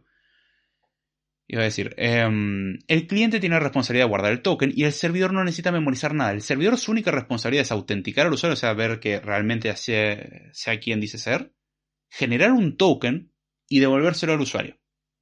Y a partir de ahí el usuario siempre le manda al servidor esa información. Entonces, después lo que tiene que hacer es simplemente decodear y fijarse que la firma coincida con el contenido. Si el contenido que se comprimió entre comillas y se, lo, o sea, se generó una firma en base a ese contenido, si uno cambia el contenido, la firma cambia, porque estamos hasheando cosas diferentes. Y como el único que conoce un pedazo de ese contenido es el servidor, es prácticamente imposible que alguien más lo sepa. Entonces, aunque uno le cambie los datos, no pasa nada. Y la idea también es no pasar información sensible, no vaya a pasar una contraseña por ahí. O sea, meter en un token la información mínima y necesaria para saber quién es alguien pero como el token tiene esa firma criptográfica, ya está, sabemos de que es quien dice ser. ¿Es infalible esto? No, podríamos nosotros tener ese código secreto, o sea, de alguna forma o se filtró, tenemos una copia, o tenemos la suerte del otro universo, porque le acertamos, y ahí podemos empezar a generar JWT a nombre de, del servidor. Solución, el servidor cambia su key y listo. Todas las sesiones anteriores son inválidas. Pero el servidor no tiene que memorizar nada, no tiene costo de base de datos y eso, eso lo hace sumamente escalable. De hecho, vamos a ver que tiene la ventaja este, de que es stateless porque no tenemos que recordar nada del lado del servidor. Es decir, servidor genera eh, la primera vez el token, se lo tira al usuario y a partir de ahí el usuario se lo tiene que mandar. El servidor cuando lo recibe lo decodea y si lo puede decodear como corresponde, sabe que es el usuario al cual le dio el token. Este, y la, gracia de todo eso es que lo podemos combinar con otras cosas. Eh, no significa esto que no existen las blacklists. No, el servidor podría tener una blacklist, pero ya eso queda bajo su propio criterio. Ya ahí eh, también juega un poco el, el tema que podemos meter información dentro del JWT, podemos meter todo lo que querramos. Obviamente el único que puede generar los JWT válidos es el servidor. ¿Por qué? Porque van firmados por el servidor. Entonces tienen esa ventaja. Eh, la segunda ventaja es justamente lo que acabo de mencionar. Puede almacenar información, no solamente un, el user ID, puede almacenar una ID de sesión, puede almacenar a qué servidor o de qué servidor vino la respuesta. Puede almacenar mucha data que sea útil para lo que sea. Puede guardar una ID de tracking, puede tener un montón de cosas. La otra de las ventajas que tiene, que a la base de datos, por ejemplo, le pegamos una sola vez cuando autenticamos. O sea, nosotros nos autenticamos y a partir de ahí la, eh, la base de datos responde. Perdón, eh, la base de datos responde con eso y generamos el token, devolvemos y a partir de ahí no tenemos que acceder más a la base de datos, salvo para pedir datos específicos. Eh, pero ya cada vez que viene una petición no tenemos que reautenticar al usuario verificando si la sesión existe. No, simplemente agarramos el propio JWT, lo descomponemos, nos fijamos, coincide todas las cosas. O sea, ¿está en forma? Sí, listo. Este, a ver, pasa lo mismo con los billetes. Uno recibe un billete y uno revisa que el billete sea verdadero, no revisa de que, a ver, ¿este número de serie está registrado en el Banco Central? No, no, uno dice, a ver, ¿el billete es bueno? Sí, listo, es válido. Bueno, el JWT lo mismo. ¿Es bueno? Sí, entonces es válido. ¿Cómo sabemos que es bueno? Porque la firma coincide con toda la. Con el secreto y con el contenido. O sea, básicamente regenera otro JWT, saca la información, genera un nuevo JWT y se fija. Che, ¿coinciden? Sí. O genera una firma, compara las dos firmas y dice, sí, son la misma, perfecto, son válidos. Es algo muy parecido a cómo funcionaba el tema de las contraseñas. Este, si podemos reconstruir lo mismo, significa que estamos hablando de lo mismo. Este, o una increíble improbabilidad de parte del cliente que justo le acertó a la key que necesita para hacer todo esto. Hay varias cosas que se le pueden agregar para complejizar todo este mecanismo. Pero, para que se entienda a grosso modo, tiene esta ventaja. Em, también tiene la ventaja que es más sencillo implementar porque tenemos 20.000 librerías y le quitamos un montón de responsabilidad al servidor. O sea, podemos agarrar alguna librería que sepa generar JWT o frameworks y chao. Ya lo hace por nosotros. Mira uno. ¿Y lo otro no era lo mismo? Sí, pero acá es más específico. O sea, solamente tenemos que hacer dos tareas. Autenticar al usuario y después devolverle el, generar el token y devolvérselo. Y después validar tokens. No hay nada más que hacer. Es, queda todo muy straightforward. Oh, y sin mencionar que tiene la ventaja que es bastante escalable. ¿Por qué? porque no dependemos del servidor al cual le hicimos la primera pregunta. Si todos los servidores conocen la key secreta, podemos tener tres servidores, por ejemplo, y yo me autentico ante el servidor 1 y después eventualmente el servidor 1 se cae. Entonces caigo en el servidor 2. Y yo voy con el JWT. Y como no tiene que recordar nada, simplemente como ya sabe cuál es la key, puede decodear correctamente el JWT, extraer la información necesaria y seguir respondiéndome como si nada hubiese cambiado. Para el usuario eso es transparente. Y esto lo que le permite es hacerlo muy escalable, porque no necesitamos comunicar los servidores entre sí. Lo que sí, todos los servidores tienen que tener configurada la misma key. Es lo único. Este, o sea, necesita esa parte de coordinación inicial. Pero una vez que eso está configurado, para adelante. Em, acá dice Nemines Auth Listener componente de backend.auth on auth state change user if user this set state user else this set state user no hmm. React Tiene una pinta de React importante eso. O Java también podría ser, pero es raro que en Java uses un set state. Podría ser, ¿no? Return user, interfaz autenticado, interfaz no autenticado. ¿Qué opinas de los servicios pagos que te ofrecen la funcionalidad o plataformas de autenticación? Uh, esa es una muy buena pregunta. Tiene sus pros y sus contras. Em, no existe solución perfecta, no existe solución increíble, no hay nada de eso. Este. Em, de hecho, estoy viendo si hablo de esto en el episodio de hoy o lo dejo para ah, otro episodio. No, capaz que lo hago el episodio de hoy, pero no sé si llevo relleno o no para este tema. Mm. Yo pensaba hacerlo en un episodio, pero veo que esto se está extendiendo y no quiero hacer tan largo los episodios. Probablemente de una introducción a lo siguiente que va a ser lo que dé pie al siguiente episodio de Code Time. Pero respondo a tu pregunta porque es una muy buena pregunta. ¿Qué pienso de los servicios de pago? Son algo que te permite sacarte un montón de problemas. Hay servicios gratuitos también. De hecho, Google, Facebook, etcétera, te brindan su servicio gratuito de autenticación. Son productos que te dan bien gratis porque les interesa mucho que los usen. Y son totalmente válidos. Lo que tenés que ver es qué tan ética es esa empresa. ¿Qué es lo que hace con, con esa información? Este, son, formas totalmente válidas de, trabajar. Te simplifica mucho trabajo. De hecho, esa es una de las ventajas que tiene, porque te quitas un montón de responsabilidades. Pero bueno, tenés que ver si es lo que vos querés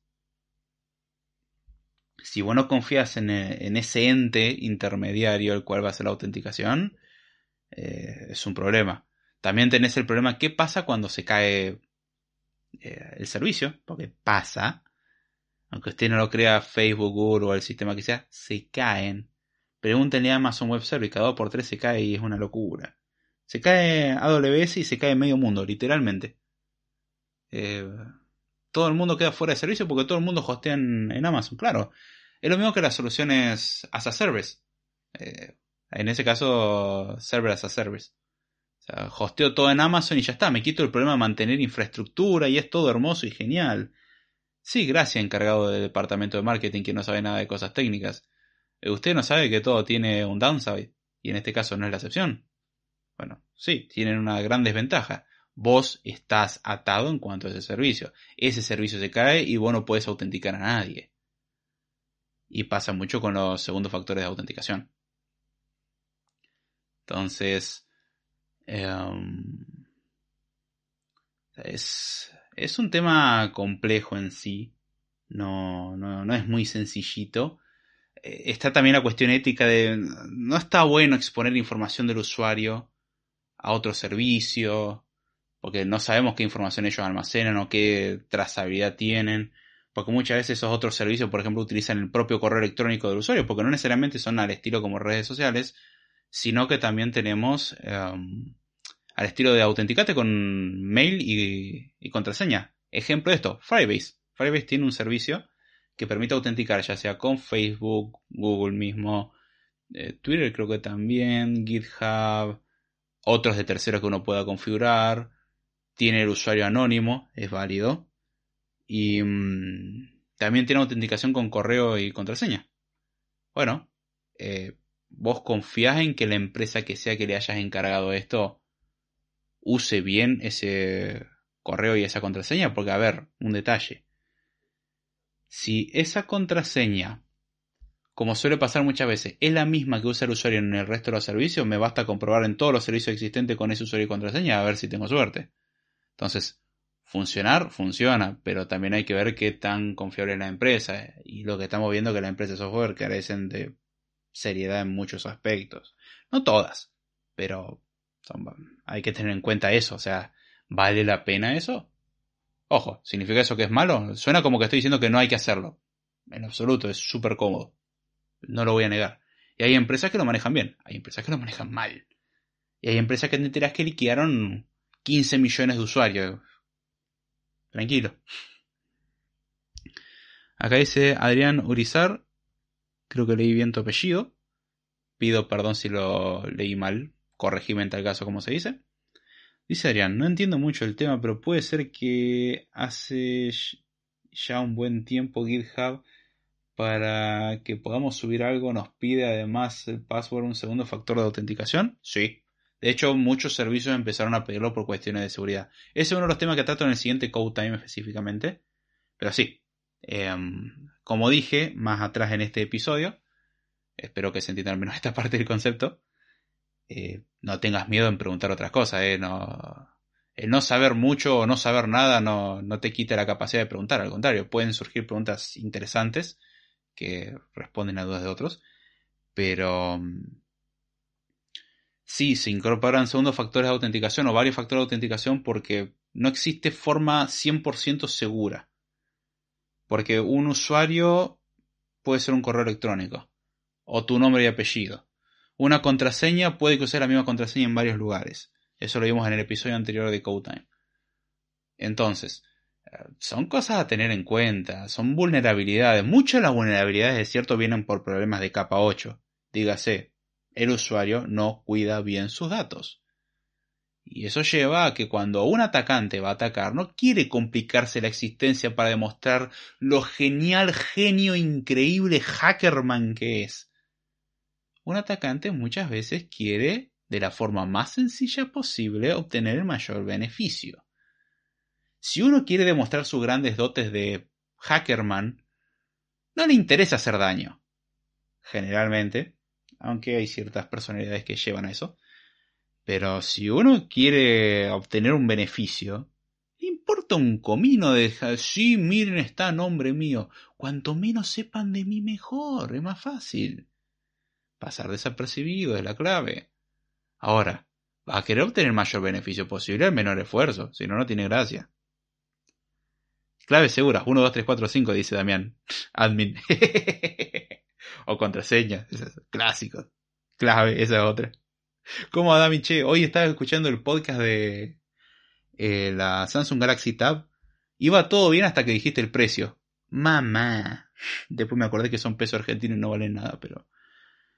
Ah, se veía re linda la tablet, tentaba mucho, pero cuando dijiste el precio dije, uff, picante, eso, esos son varios sueldos en este país.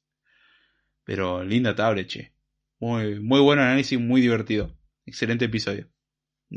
Se me repasó dejar el comentario, así que tiro el comentario ahí en vivo. Voy a tratar de acordarme de escribir el comentario también en, el canal. Gracias por pasar, che. Siguiendo, respondiendo, eh, siguiendo la respuesta Adrián. Sí, muchos servicios meten segundo, tercer, cuarto, quinto factor de autenticación. ¿Por qué? Es más robusto. Dígase, es menos probable que alguien justo junte todo esto. Como yo dije antes, la autenticación mediante JWT o tokens, básicamente, eh, es todo muy lindo. Existe una chance ínfima, absurdamente ínfima, en que uno tenga la clave con la cual se firma. Y las claves con las cuales se firman se suelen generar con comandos de utilidades criptográficas. Uno no dice, bueno, la clave es 1, 2, 3, 4, 5. Normalmente. O sea, se suele generar de forma pseudo aleatoria prácticamente. Y uno lo guarda en un archivo. Y punto. O sea, es la forma más sencilla. Entonces, es muy difícil que alguien le acierte a esa cantidad de caracteres justo para firmar y que a su vez el servidor no tenga alguna política de restricción. Es decir, esta persona en los últimos 5 minutos intentó acceder. Como mil veces. De hecho, para eso existen los CDNs. CDNs no es solamente para garantizar de que el contenido se acceda lo más rápido posible, sino que es un servicio intermedio que dice, a ver, esta persona está pegándole demasiado a este servidor. Esto tiene forma de ataque. ¿Qué voy a hacer? Lo bloqueo. Entonces, un ataque por fuerza bruta pasa a ser muy complicado. De hecho, hay cosas que son atacables por fuerza bruta. ¿Cuál es la gracia? Y romper el eslabón más sencillo. Ejemplo, un cajero automático. Un cajero automático hace literalmente eso. Uno podría probar las, si consideramos un pin de cuatro dígitos, las 10.000 combinaciones posibles. O el cajero automático te puede bloquear a la quinta o a la décima. Bueno, si yo tengo la suerte de haberle acertado a tu pin en los primeros 5 a 10 intentos, o 3 dependiendo de la política del cajero automático y del banco, bien, tuve suerte. ¿Yo puedo replicar eso con otra cuenta? Muy probablemente no. Salvo que, bueno, pruebe 1, 2, 3, 4 y todo el mundo tenga 1, 2, 3, 4, como dice Dami, es cierto. Este. Pero. Es muy poco probable. Es muy poco probable. Y lo que vos normalmente tenés es, sabiendo de que algo es extremadamente improbable, aún así, tomás recaudos. Eh, es como decir, bueno, yo cierro mi puerta con llave. ¿Significa eso que nadie va a entrar a mi casa? No, Fíjese si no como un cerrajero es capaz de abrir una cerradura en tiempo que sorprende. Decir, ¿eh? Trick, trick, listo, ya está, abrí tu puerta. Y uno se pone a pensar de... Podría estar robando todo el tiempo. Entonces, ¿qué es lo que hace uno sabiendo de que está bien, existe un grupo relativamente reducido de gente que sabe cómo abrir cerraduras y pongo algún otro método de seguridad? Pongo un cerrojo, pongo otras cosas. O sea, es poco probable, pero sigue existiendo. Y si pongo el cerrojo, ¿no existe la chance de que alguien me tumbe la puerta a golpes? Sí, pero es más raro que alguien vaya por tremenda fuerza bruta. Generalmente uno va a atacar por el eslabón más débil. En el caso de un cajero automático, rompamos el cajero automático. No es trivial tampoco eso, pero eh, la idea es que estén resguardados lo mejor posible. Ahora, en un servidor, por lo que decís, está bien, tengo un sistema que puede ser vulnerable por una increíble improbabilidad, bueno, voy a intentar ocultar esa improbabilidad en base a agregar más capas o más dificultades en el medio. Si no, revisar Argentina donde pasabas de un lugar donde no habían rejas ni nada a empezar a cerrar la puerta con llave, poner rejas cerrojo, electrificar alambre de púa y cualquier proceso que describa prácticamente Latinoamérica. Ah. Todo comenzó muy lindo, pero la cosa fue degenerando.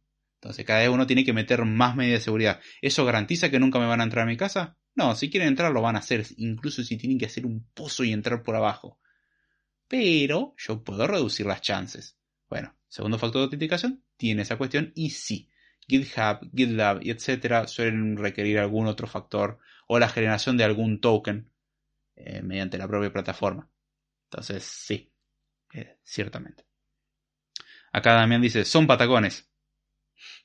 Ah, el peso ya es un patacón, no me haga llorar. Acá dice Damián, ¿tenés software para generar eh, y administración de claves? De hecho, esa es una muy buena, eh, una muy buena cuestión, es una muy buena pregunta. Yo en particular uso... la busco. No quiero mentir. Una que se llama KeePass XC. Eh, existen muchas. hay soluciones que funcionan en la nube, hay soluciones que funcionan en el local. Cuanto más locales, a mí me genera más confianza honestamente. ¿Significa que podemos, o sea, algo subido a la nube es 100% vulnerable y que la, empresa puede verlo? No, depende de qué tan ética sea la empresa. Si la empresa hace bien las cosas, lo que está almacenado en sus servidores no tendrían que poder ni siquiera ellos verlo. De hecho, la estrategia que hacen algunas empresas de que hacen que la clave para desencriptar eh, se haga localmente. Entonces, ellos nunca almacenan la clave, ellos almacenan el contenido encriptado. Entonces, aunque lo intenten, no saben cuál es la clave. ¿Significa que todas las empresas que ofrecen servicios de seguridad para almacenar contraseñas em, hacen eso? No, hay algunas que ellos mismos guardan la clave maestra. En otros casos se delega en el usuario y la, ventaja que la tenga el servidor es que si vos podés demostrar tu identidad, ellos podrían devolverte tus contraseñas, porque ellos saben la clave. Si las cosas le hicimos bien seguras, y te olvidaste tu contraseña maestra, estás perdido, no se recupera de ahí. Salvo que el algoritmo descifrado sea débil. ¿Qué es lo que hacen muchos los baúles de seguridad para contraseñas o los administradores de contraseñas? No usan un único algoritmo descifrado, usan varios y los combinan. Entonces eso lo hace altamente improbable de ser roto, por no decir prácticamente imposible. No es imposible, pero en la práctica sí. O sea, no, no va a pasar. Eh, ¿Es recomendable manejar eso para contraseñas? Sí. ¿Por qué? Porque vos no te vas a acordar de todas tus contraseñas. Y es muy probable que te tientes en repetir tus contraseñas. Entonces usa un administrador de contraseñas y listo. Eh, es de hecho una sabia recomendación. ¿La mayoría de los usuarios hace eso? En lo absoluto. Yo le doy a guardar contraseña y el navegador será seguro. Sure. Uh, Android puedes bloquear por, intento por tener intento y se bloquea. En Add, no sé si estás queriendo decir Android o qué cosa, Dami. Um, sí, de hecho, a ver, es una forma fácil para evitar la fuerza bruta. Probá varias veces y si no podés... Eh, Active Directory, está. ya me acuerdo lo que era. Eh, me pasó una vez haber hecho la pregunta tonta, che, ¿qué es Active Directory? sí, la autenticación de Microsoft. Eh, es una forma sencilla de evitar la fuerza bruta. Yo no te permito hacer fuerza bruta. Intenta dos o tres veces, ¡pum! bloqueado. Entonces, si técnicamente yo pudiera hacerlo por fuerza bruta, ya con esa limitación tonta ya no puedo. La única forma sería saltarme el servicio y acceder al, dato como tal, o sea, el, obtener una copia de la base de datos. Como eso es mucho más difícil, eh, la idea acá es dificultar todo lo posible. La seguridad informática consiste en eso, dificultar todo lo posible las cosas, nada más. No, tiene otra función, no es simplificar, es dificultar. Cuestión de que sea tan difícil como para que nadie lo acceda, eh, pero tampoco tanto como para que no lo puedas usar. Acá también dice, sería computacionalmente inalcanzable si haces contraseña segura. Sí, es cierto. El tema es que si empezamos a pegarte con información probable, o sea, por ejemplo, tu nombre, tu apellido, fecha de nacimiento, o sea, todos, agarramos todos los datos que sabemos de vos y Dios bendiga Internet. Vos mismos nos lo estás regalando en las redes sociales, así que... Fantástico. Podemos usarlo desde ahí. Em, bueno, hacemos una combinatoria increíble. O sea, hay software no tan complejo que se dedica a hacer eso. O sea, toma un montón de información tuya y la combina de todas las formas que encuentra y da, hace fuerza bruta con eso. Y a eso agregarle combinarlo con todas las contraseñas más comunes. Entonces llevas desde una cantidad que, entre comillas, tiende a infinito y te tomaría siglos o milenios eh, el tema de, acertarle, a algo que te tomaría un día. o menos. Eh, obviamente la idea es que no pongas algo tan obvio. Si pones algo poco obvio, o sea, si pones una contraseña realmente segura, eh, prácticamente imposible computacionalmente hablando. A eso es lo que me refiero con prácticamente imposible. Teóricamente es posible. Puede que justo tengas suerte y al primer intento le acertás y es como, wow, eso fue rápido. Este, pero vos no controlás eso, o sea, no es replicable. No es que yo lo intenté con, con una contraseña y me funcionó y con la otra me va a funcionar igual. O sea, puede que tengas suerte en una, pero después de acertarle a otra, buen viaje, amigo. O sea, no es consistente. De momento, con el poder de cómputo que tenemos, sí. Considerarlo prácticamente inservible hacerlo, porque salvo que quieras vivir mil años o logres hacerlo, para acceder a un servicio que probablemente no exista en mil años, eh, no vale la pena. Igual el poder de cómputo crece mucho también, pero bueno. Eh, Adrián dice, hablando de la ética de las empresas, ¿tenías una opinión formada sobre Auth 0? ¿Outzero no había sido absorbido por Octa? Si mal no recuerdo, de hecho, preparando el podcast, una de las cosas que había leído de esa noticia. Eh, yo no puedo meter la mano en el fuego por nadie en esto. No sé qué decirte honestamente. Yo trato de evitar tercerizar cosas de ser posible, sobre todo cuando considero que son cosas críticas. Por ejemplo, un servidor para almacenar imágenes que voy a mostrar en mi página web. Eh, sí, metele para mostrar imágenes que normalmente van a estar accesibles para el público. Si yo quiero almacenar fotos muy íntimas, primero no lo subiría en ningún lugar. Número dos, si lo subiera si subiera alguna foto que yo considero como mm, esta foto no se tendría que filtrar, no porque sea comprometedora, sino porque quiero que sea algo realmente privado. Eh, no sé, no, no, me lo pondría a subir en toda red social posible como en modo privado trataría de reducirlo en entornos donde sé que es más seguro. Google Drive no entra en esa categoría, de ser posible. Este, o sea, está bien con almacenar información en la nube y es el futuro y todo lo que uno quiera, pero eh, tengan cuidado donde meten las cosas. Si ustedes meten archivos importantes de su vida o videos personales en Mega, y bueno, está bien. Si pierden todo, no se quejen. Este, Idealmente, si volvemos al tema de los videos privados e íntimos, Idealmente uno no tendría que estar grabando eso. Si uno graba, tiene que estar dispuesto a que eso se filtre. Aunque no sea su intención. Así que no, no llore. No sé por qué lo está haciendo. Si usted se siente más hombre o más mujer por hacerlo, felicitaciones. Usted también está asumiendo de que si eso se filtra no le tendría que estar afectando mucho. Sobre todo si uno lo manda, es como el clásico, uno se saca alguna foto poco subida de tono y la manda por WhatsApp a su pareja. Todo está bien, sure. Si uno no quiere ser vulnerado en ese aspecto, no lo haga. Bueno, lo mismo pasa con los servicios. Si es algo crítico, algo que según su criterio es crítico, no lo suba. No use estos servicios.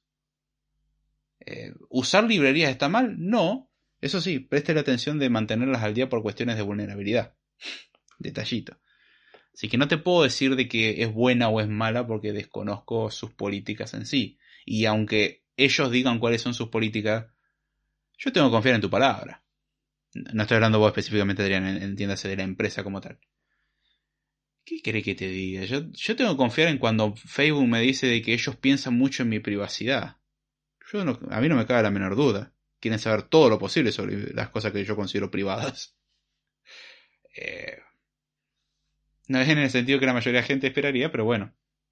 Yo no puedo confiar en la palabra de, yo te prometo que va a salir todo bien. Porque incluso aunque ellos hagan todo lo posible porque las cosas salgan bien, hay que recordar el riesgo de que ellos pueden meter la pata, no, no liqueen cosas con intención, no sea un empleado con poca ética que filtre información, no, no sea eh, una falla intencional, no estén vendiendo información, pueden ser la empresa más honesta que existe sobre la faz de la Tierra. Todo sistema es vulnerable. ¿Vale la pena el riesgo? Cada uno hace su análisis. Para muchas cosas es para lo que hacemos. Eh, sí, metele. A ver, si solamente vas a mantener una autenticación de usuario sencillo para una página web o un blog, ¿qué es lo peor que puede pasar? No es tan grave. Ahora, si es información crediticio bancaria, cambió la cosa, ¿no? Ahí queremos mucha más seguridad. Entonces nuestro estándar varía dependiendo de nuestra necesidad. Entonces, no tengo una opinión formada en particular de Auth0. Hay que tener cuidado con las empresas, leer muy bien sus términos y condiciones, sobre todo. Es mucho, muy importante eso. Yo creo que pueden brindar un buen servicio. También hay muchas cosas cuestionables. A ver, Google, Facebook, Microsoft, etcétera, tienen políticas muy cuestionables. ¿Significa eso que todos sus servicios son una porquería? No, hay que admitir que hay servicios que son muy buenos. Y también está Microsoft Teams. Entiéndase la antítesis a todo lo que está bien. En Active Directory dice acá sí, sí, sí. La, la tarde, mala mía. Tengo problema con las siglas, básicamente. Bueno, yo creo que para la versión corta del programa podemos cortar acá, porque de hecho voy a seguir con el tema de autenticación en el siguiente episodio. Este, así que no sé si quieren comentar o decir algo más. En el siguiente episodio vamos a continuar hablando sobre eh, los métodos de autenticación passwordless, o sea, sin contraseña, cómo funcionan, cómo reforzar la seguridad y otros mecanismos que existen. Como resumen a lo que vimos hoy, vimos dos formas de autenticación, que recordemos que autenticarse significa el poder identificar quién uno es, o sea, validar de que uno es quien dice ser. La forma clásica es mediante correo electrónico y contraseñas, pero existen muchas combinaciones. De hecho, vamos a ver el episodio que viene, que hay otras. Puede ser un usuario y contraseña, un email y contraseña, porque interpretamos que el email es un usuario, lo que sea. Pero di eso como un ejemplo base, sencillo. Después vimos eh, lo que se conocía como Session Based Authentication, que era una autenticación basada en sesiones, es decir, eh, uno enviaba la información necesaria para autenticarse al servidor, el servidor eh, nos autentica, dice sí, ciertamente sos vos, y nos devuelve una sesión. ¿Qué significa esto? Que previamente el servidor tuvo que crear y almacenarse una sesión con la información necesaria para que cuando nosotros vayamos con ese identificador de sesión nuevamente al servidor, el servidor diga, ah, sí, sí, sos tal persona porque yo tengo este identificador asociado a tal persona. Y se supone que vos solamente lo tenés que saber. Em, lo que tenía esto como desventaja, que no era muy escalable, por ejemplo, y que dejaba en cada uno la responsabilidad de almacenar su respectiva información. El cliente tiene que almacenar este identificador que manda el servidor, este token, y el servidor tiene que crear la sesión y guardarla. O sea, el servidor la tiene que recordar. Si no la recuerda, es como si el usuario no estuviese autenticado. Y lo mismo si el usuario la olvida, es como si el usuario no estuviese autenticado. Por otra parte, vimos el Token Based Authentication, en donde acá utilizamos que algo que se conoce como un token y dimos como ejemplo JWT, en donde uno va contra el servidor con sus credenciales, igual que en el caso anterior. El servidor certifica que es uno, genera un token con toda la información necesaria para que el servidor a futuro no tenga que consultar más a ninguna base de datos y devuelve ese token, el cual está securizado porque tiene firma eh, digital, por así decirlo, o sea, tiene una firma criptográfica en realidad, basada en una clave secreta que mantiene el servidor y que nadie más se supone que tiene que saber. Entonces es prácticamente imposible que alguien genere un JWT equivalente. Entonces uno le envía ese token al cliente, el cliente lo guarda igual que el caso anterior. La ventaja que tiene esto es que el servidor no tiene que recordar la sesión ni nada porque toda la información necesaria la guardó en ese token y se lo mandó al cliente. El cliente si quiere hacer alguna petición a partir de ese momento, manda de nuevo ese token al servidor, el servidor em, no desencripta, sino que decodea, eh, hace una decodificación del mismo y dice, a ver qué información tiene. Primero, ¿es válido el token en base a la firma? Sí, es válido, perfecto. Ahora sé que es verdadero, puedo usar la información almacenada en el token para evitar preguntar a la base de datos, ¿existe esta sesión? ¿Y este qué usuario es? Porque toda esa información ya está guardada en el token. Gracias a que eso es firmado por una firma criptográfica, con una clave única que solamente debería conocer el servidor, eso sería teóricamente seguro. Y nadie podría generar otra, eh, otro token eh, válido sin tener esa clave. Si nosotros le acertamos la clave, estamos en un problema pero se soluciona cambiando la clave del servidor y se terminó. que nosotros no tengamos que guardar cierta información, o sea, no tengamos la obligación, no significa que no lo hagamos. Nosotros podríamos agregar una etapa de por lo menos dejar un registro y eventualmente hacer un análisis del registro para encontrar anomalías de comportamiento. Decir, che, alguien me está viniendo con este token, pero ese alguien nunca se autenticó. Esto es raro. Obviamente esta detección es tardía es un análisis posterior, no es algo que se detecta en el momento. Tiene esa desventaja hipotética, pero como es tan improbable, teóricamente hablando, salvo que haya algún degenerado que esté filtrando keys, sería otra cuestión, no habría ningún problema. O sea, en general es bastante robusto. ¿Es perfecto? Como dije, no hay sistema 100% seguro. Pero está bueno tener en cuenta de que estos mecanismos existen.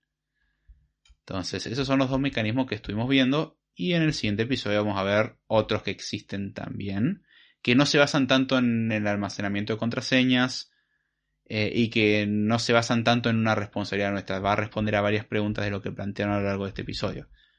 Surgieron preguntas muy interesantes, me gustó la interacción del episodio. Estuvo bueno, creo que salieron cosas buenas. Así que bueno, también si quieren dejar feedback al respecto, es más que bienvenido. Y con lo que respecta a la versión corta, viendo que no hay mucha más pregunta o movimiento en el chat, voy a cortar con la versión corta. Espero 5 minutos. Si en la versión larga nadie habla, cortamos también. Así que bueno, para los que están escuchando la versión corta, espero que les haya gustado el episodio, que lo hayan entendido. Lo que no hayan entendido pueden plantear en un comentario para que lo explique o intente explicar mejor en el siguiente episodio, para que lo tengan en cuenta. Si algo les gustó de todo esto, déjenmelo saber, ayuda a saber que el contenido realmente les gusta. Sé que el contenido es bastante específico para un grupo reducido de personas, pero está bueno poder ayudar a ese grupo específico de personas que les sea de utilidad esta información. Habiendo dicho eso, a lo que respecta a la versión corta, les recuerdo que los medios de contacto están en la descripción, los medios de contribución en la descripción. Si quieren ayudar a este podcast, no es necesario hacerlo necesariamente ¿eh? de forma monetaria, pueden hacerlo simplemente con compartir, me gusta, suscribirse, esas cosas que escuchan por todos lados. Dejar comentarios ayuda mucho, proponer temas, eh, participar directamente en vivo o formar parte de algún episodio literalmente. Eh, hablando literalmente, recomiendo el podcast Mentes Literales. Pero bueno, habiendo dicho todo eso, a lo que respecta a la versión corta, espero que les haya gustado, que se haya entendido y ya sin mucho más. Con esto me despido. Espero que eh, les haya gustado. Y será. Hasta la próxima. Acá es donde yo tengo que sacar una captura para acordarme dónde tengo que recortar. Bien, y eso fue la versión corta. Creo que salió bastante bien. en la parte de token creo que pude haber explicado un poco mejor, o sea, revertir el orden en la que comenté algunas cosas, pero yo creo que estuvo bien. Y ahora es teóricamente la versión larga, veo bastante quieto el chat, así que no sé si se va a extender. Cuando digo eso, siempre a alguien se le ocurre hacer preguntas y son más que bienvenidas. Ah, pero déjeme tomar un poco de agua porque una hora y pico hablando sin parar y apenas algunos sorbitos de agua, medio complicado para la garganta. La verdad es un tema interesante y es como tuve que contenerme en las ganas de agregar más temas porque puedo expandir por todos lados porque hay, hay de todo. Tema que muchas veces no llega material para un podcast, entonces da como para tres cuartos podcast o medio podcast y ah, va a quedar muy cortito. Y después me acuerdo que soy herborrágico y se me pasa. Increíble lo que pensé que era un episodio, ahora son dos. Se te va a ir el próximo programa aquí. Ah, no te creas. Hay mucho material para el otro. Eh, ese es uno de mis grandes temores, de spoilear tanto que después digo, ah, no tiene sentido hacer otro programa. Pero traté de ser cuidadoso de justamente no dejar tanto para el siguiente episodio. Eh, no exponer tanto de lo que voy a comentar en el siguiente episodio. Igual si quieren plantear preguntas puedo tomar nota de eso y responderlas también. Si veo que es algo que por ahí escapa mucho el scope del episodio, directamente lo tengo en consideración. Y tomo nota, menciono a la persona, todo es hermoso. Pero bueno, la idea es tratar de el episodio que viene. Me viene bien porque finalmente tengo tema para el episodio que viene y anoté otro tema interesante que es el codificación y decodificación de información. Es muy buen tema ese. es tan amplio y tiene tantos matices. Entre el tema fechas, datos, números, aunque bueno, ese es más sencillo. Después tenemos la serialización también, hay, hay de todo un poco.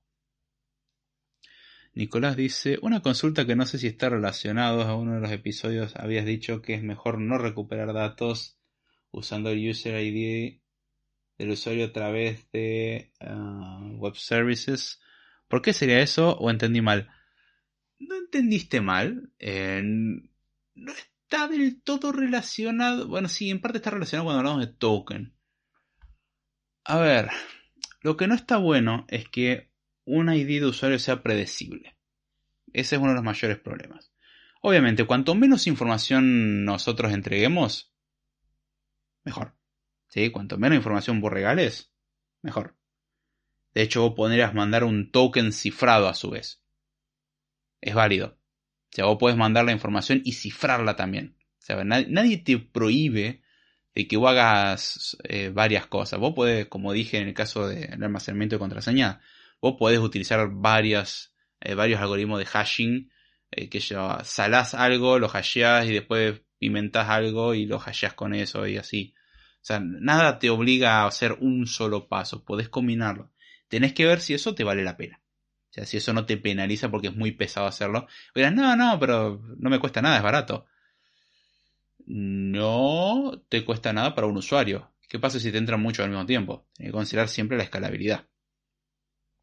Entonces, ese es el detalle. Ahora, eh, los ID de usuario no tienen que ser predecibles. ¿Por qué? Porque yo, si puedo predecirlo, es tan fácil como, ¿qué pasa si le cambio un numerito a esto? Es clásico, el auto incremental.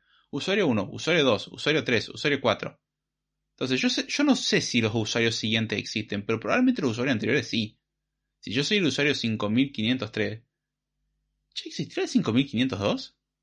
Si usamos un token, por ejemplo, como el token va firmado y se comprueba la firma, eh, a la hora de, chequear tu autenticidad en el servidor, no pasa nada. O sea, no, no es tan grave. Pero es lo, o sea, cuanto menos información dejes expuesta, mejor. Y si usas algo autoincremental, es predecible. Y eso es un problema.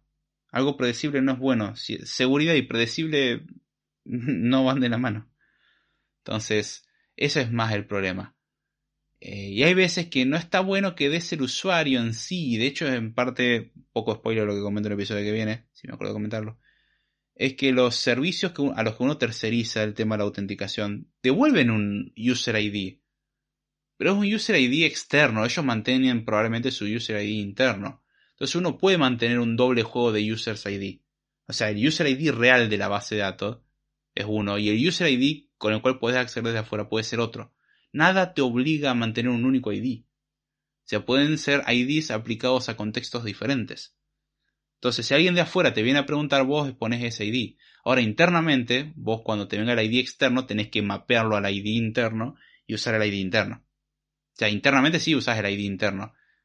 Este, que probablemente es lo que en parte hagan YouTube y otras plataformas o Google Drive cuando uno ve un archivo. Uno ve el ID de un archivo y es como, wow, no se me ocurre ni ahí que esto sea mi archivo. Eh, lo mismo que pasa con las rutas de las URL. Eh, la clásica de, ah, voy a poner este archivo eh, oculto, nadie lo puede acceder desde mi página, solamente los que tengan el enlace. Es http barra barra, bueno, http es en realidad, mi superpágina.com barra archivos barra secreto barra mi super pdf secreto. Y nadie se le ocurrió agarrar la URL y borrar el barra mi super pdf secreto a ver qué existe. Hay veces que uno hace eso y como, ja, hey, puedo ver todos los archivos que hay en esa carpeta. Eso lo hace predecible. Usted intenta hacer lo mismo en Google Drive. No se puede predecir, justamente. Dos archivos dentro de la misma carpeta tienen ID que no tienen nada que ver uno con el otro. Y esa es la gracia. Cuanto menos predecible es, más difícil que alguien se aproveche de ese dato. O sea, la idea es no dar casi nada de información a algún posible atacante. Entonces, exponer el user ID muchas veces es un problema porque el user ID es ese ID interno de la base de datos. Eh, y eso permite, por ejemplo, eh, hacer ataques eh, con SQL Injection. Entonces, yo lo que podría hacer es mantener un set de IDs externos. Entonces, los IDs externos, sí, yo los puedo tirar, no hay problema, son IDs públicos, pero nadie conoce el ID interno. Entonces, puedo jugar un poco con eso la idea es, nuevamente, poner todos los obstáculos posibles. Y como el mundo está lleno de gente con no muy buenas intenciones, uno tiene que asumir eso. O sea, tiene que hacer eso. Entonces, es en parte la práctica de no exponer tanto eso, no exponer la mala práctica que uno lleva. O sea, por lo menos si nosotros mantenemos IDs incrementales, no pasa nada. Pero que no se entere alguien de afuera. Es la gracia. Entonces, es toda esa combinación no está del todo mal, pero tampoco está muy bien que digamos. Punto medio raro. Demines, que no me acuerdo cuál era tu nombre, y creo que lo habías dicho alguna vez. Dice, ¿el archivo .m tiene que ver con la autenticación de los usuarios? no, sí, más o menos. El archivo .m, para que no lo sepa, suele ser un archivo de environment, o sea, un archivo que tiene configuración de entorno. Por ejemplo, ciertos tokens para autenticarnos ante distintos servicios. Por ejemplo, el usuario y contraseña de la base de datos y ese tipo de cosas.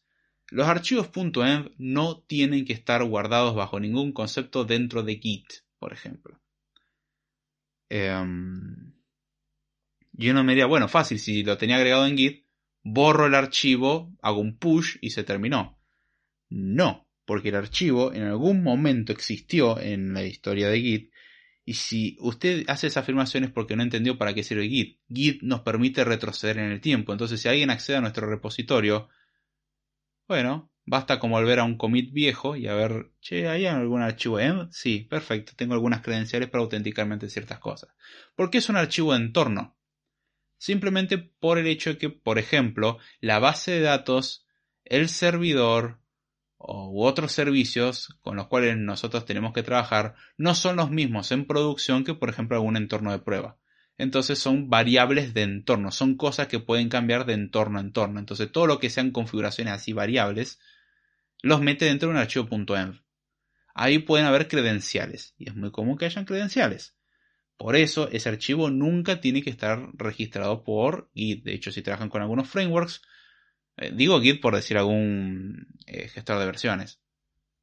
Eh, de hecho, para muchos frameworks, en el propio Git ignore, cuando uno crea el, proyecto, ya se incorpora que ignore cualquier cosa que sea .env. Eso no, va. Punto. Este. Como medida de seguridad. ¿Eso es garantizado? No.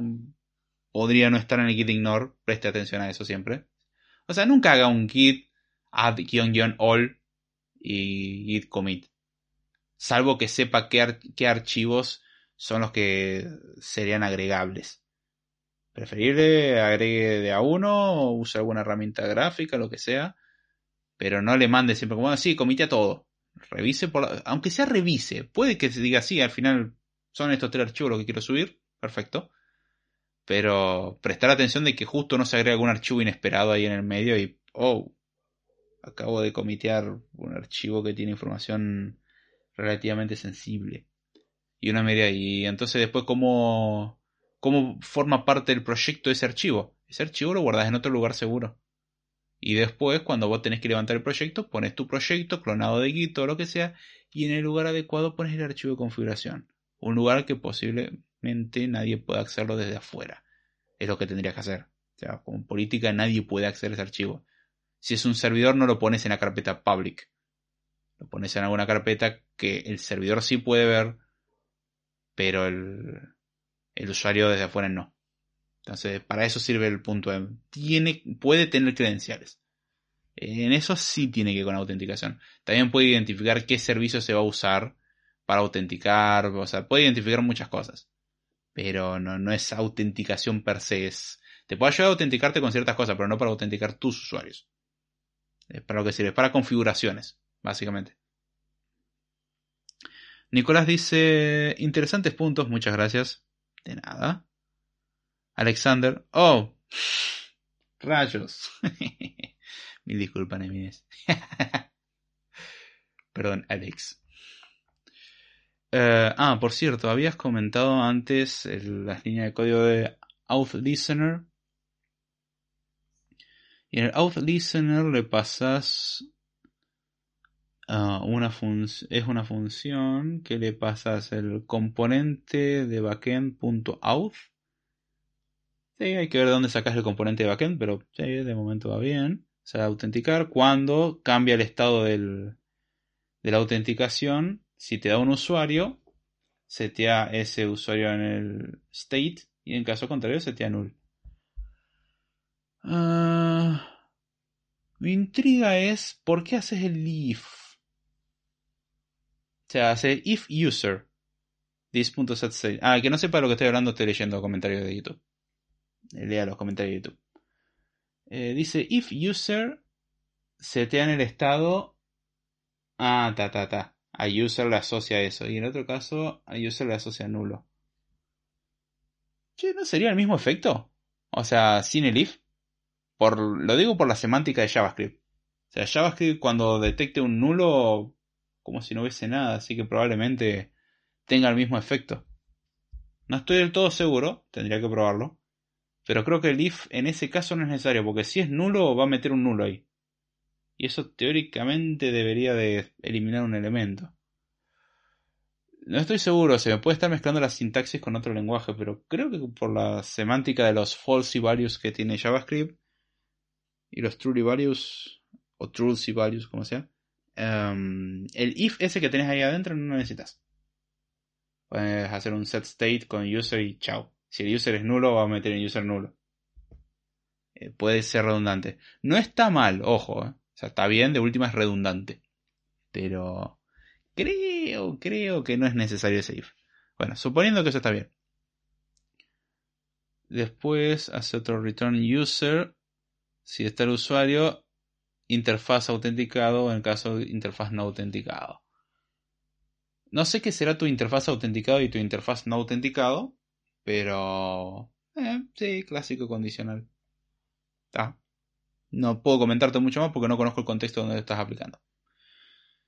Mm, mm, mm. Bien.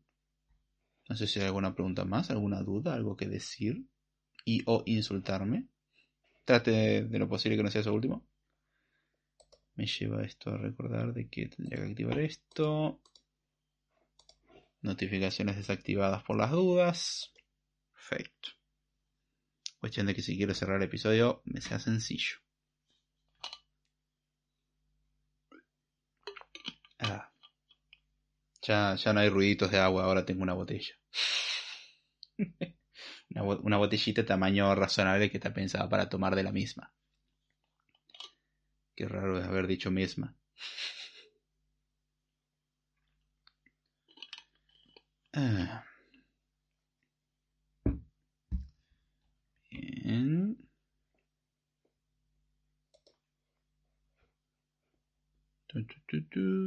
Perfecto.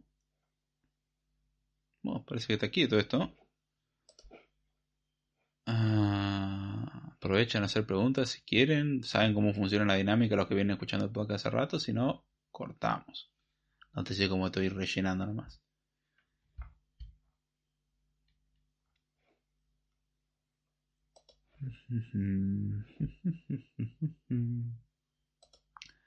Paso a cerrar los comentarios que había leído antes.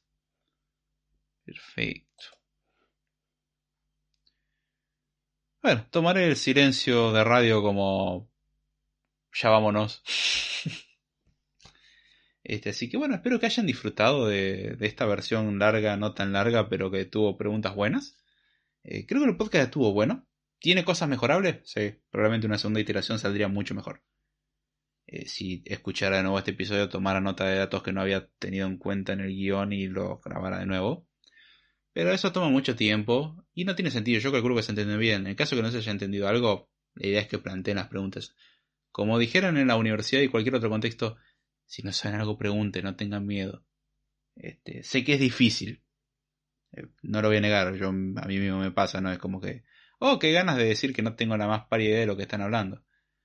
Pero superen ese orgullo y digan, sí, la verdad que no tengo ni idea. Help me. Se sorprenderían de cuántas cosas interesantes pueden aprender por hacer la pregunta correcta. Así que aprovechen las oportunidades. Si las quieren perder es cosa suya. Así que bueno, habiendo dicho eso, creo que estuvo lindo el episodio. Y bueno, recordar medio de contacto en la descripción, medio de contribución en la descripción. Si quieren contribuir de forma monetaria, en la descripción este grupo de Telegram en la descripción. Todo está en la descripción. Y si quieren ayudar a esto, sobre todo, like, comentar, suscribirse, dar feedback o participar. Son todas cosas que yo aprecio un montón y que ayudan a crecer esta bella pequeña comunidad. Y bueno, ahora sí, ya sin mucho más, con esto me despido. Espero que les haya gustado y será hasta la próxima.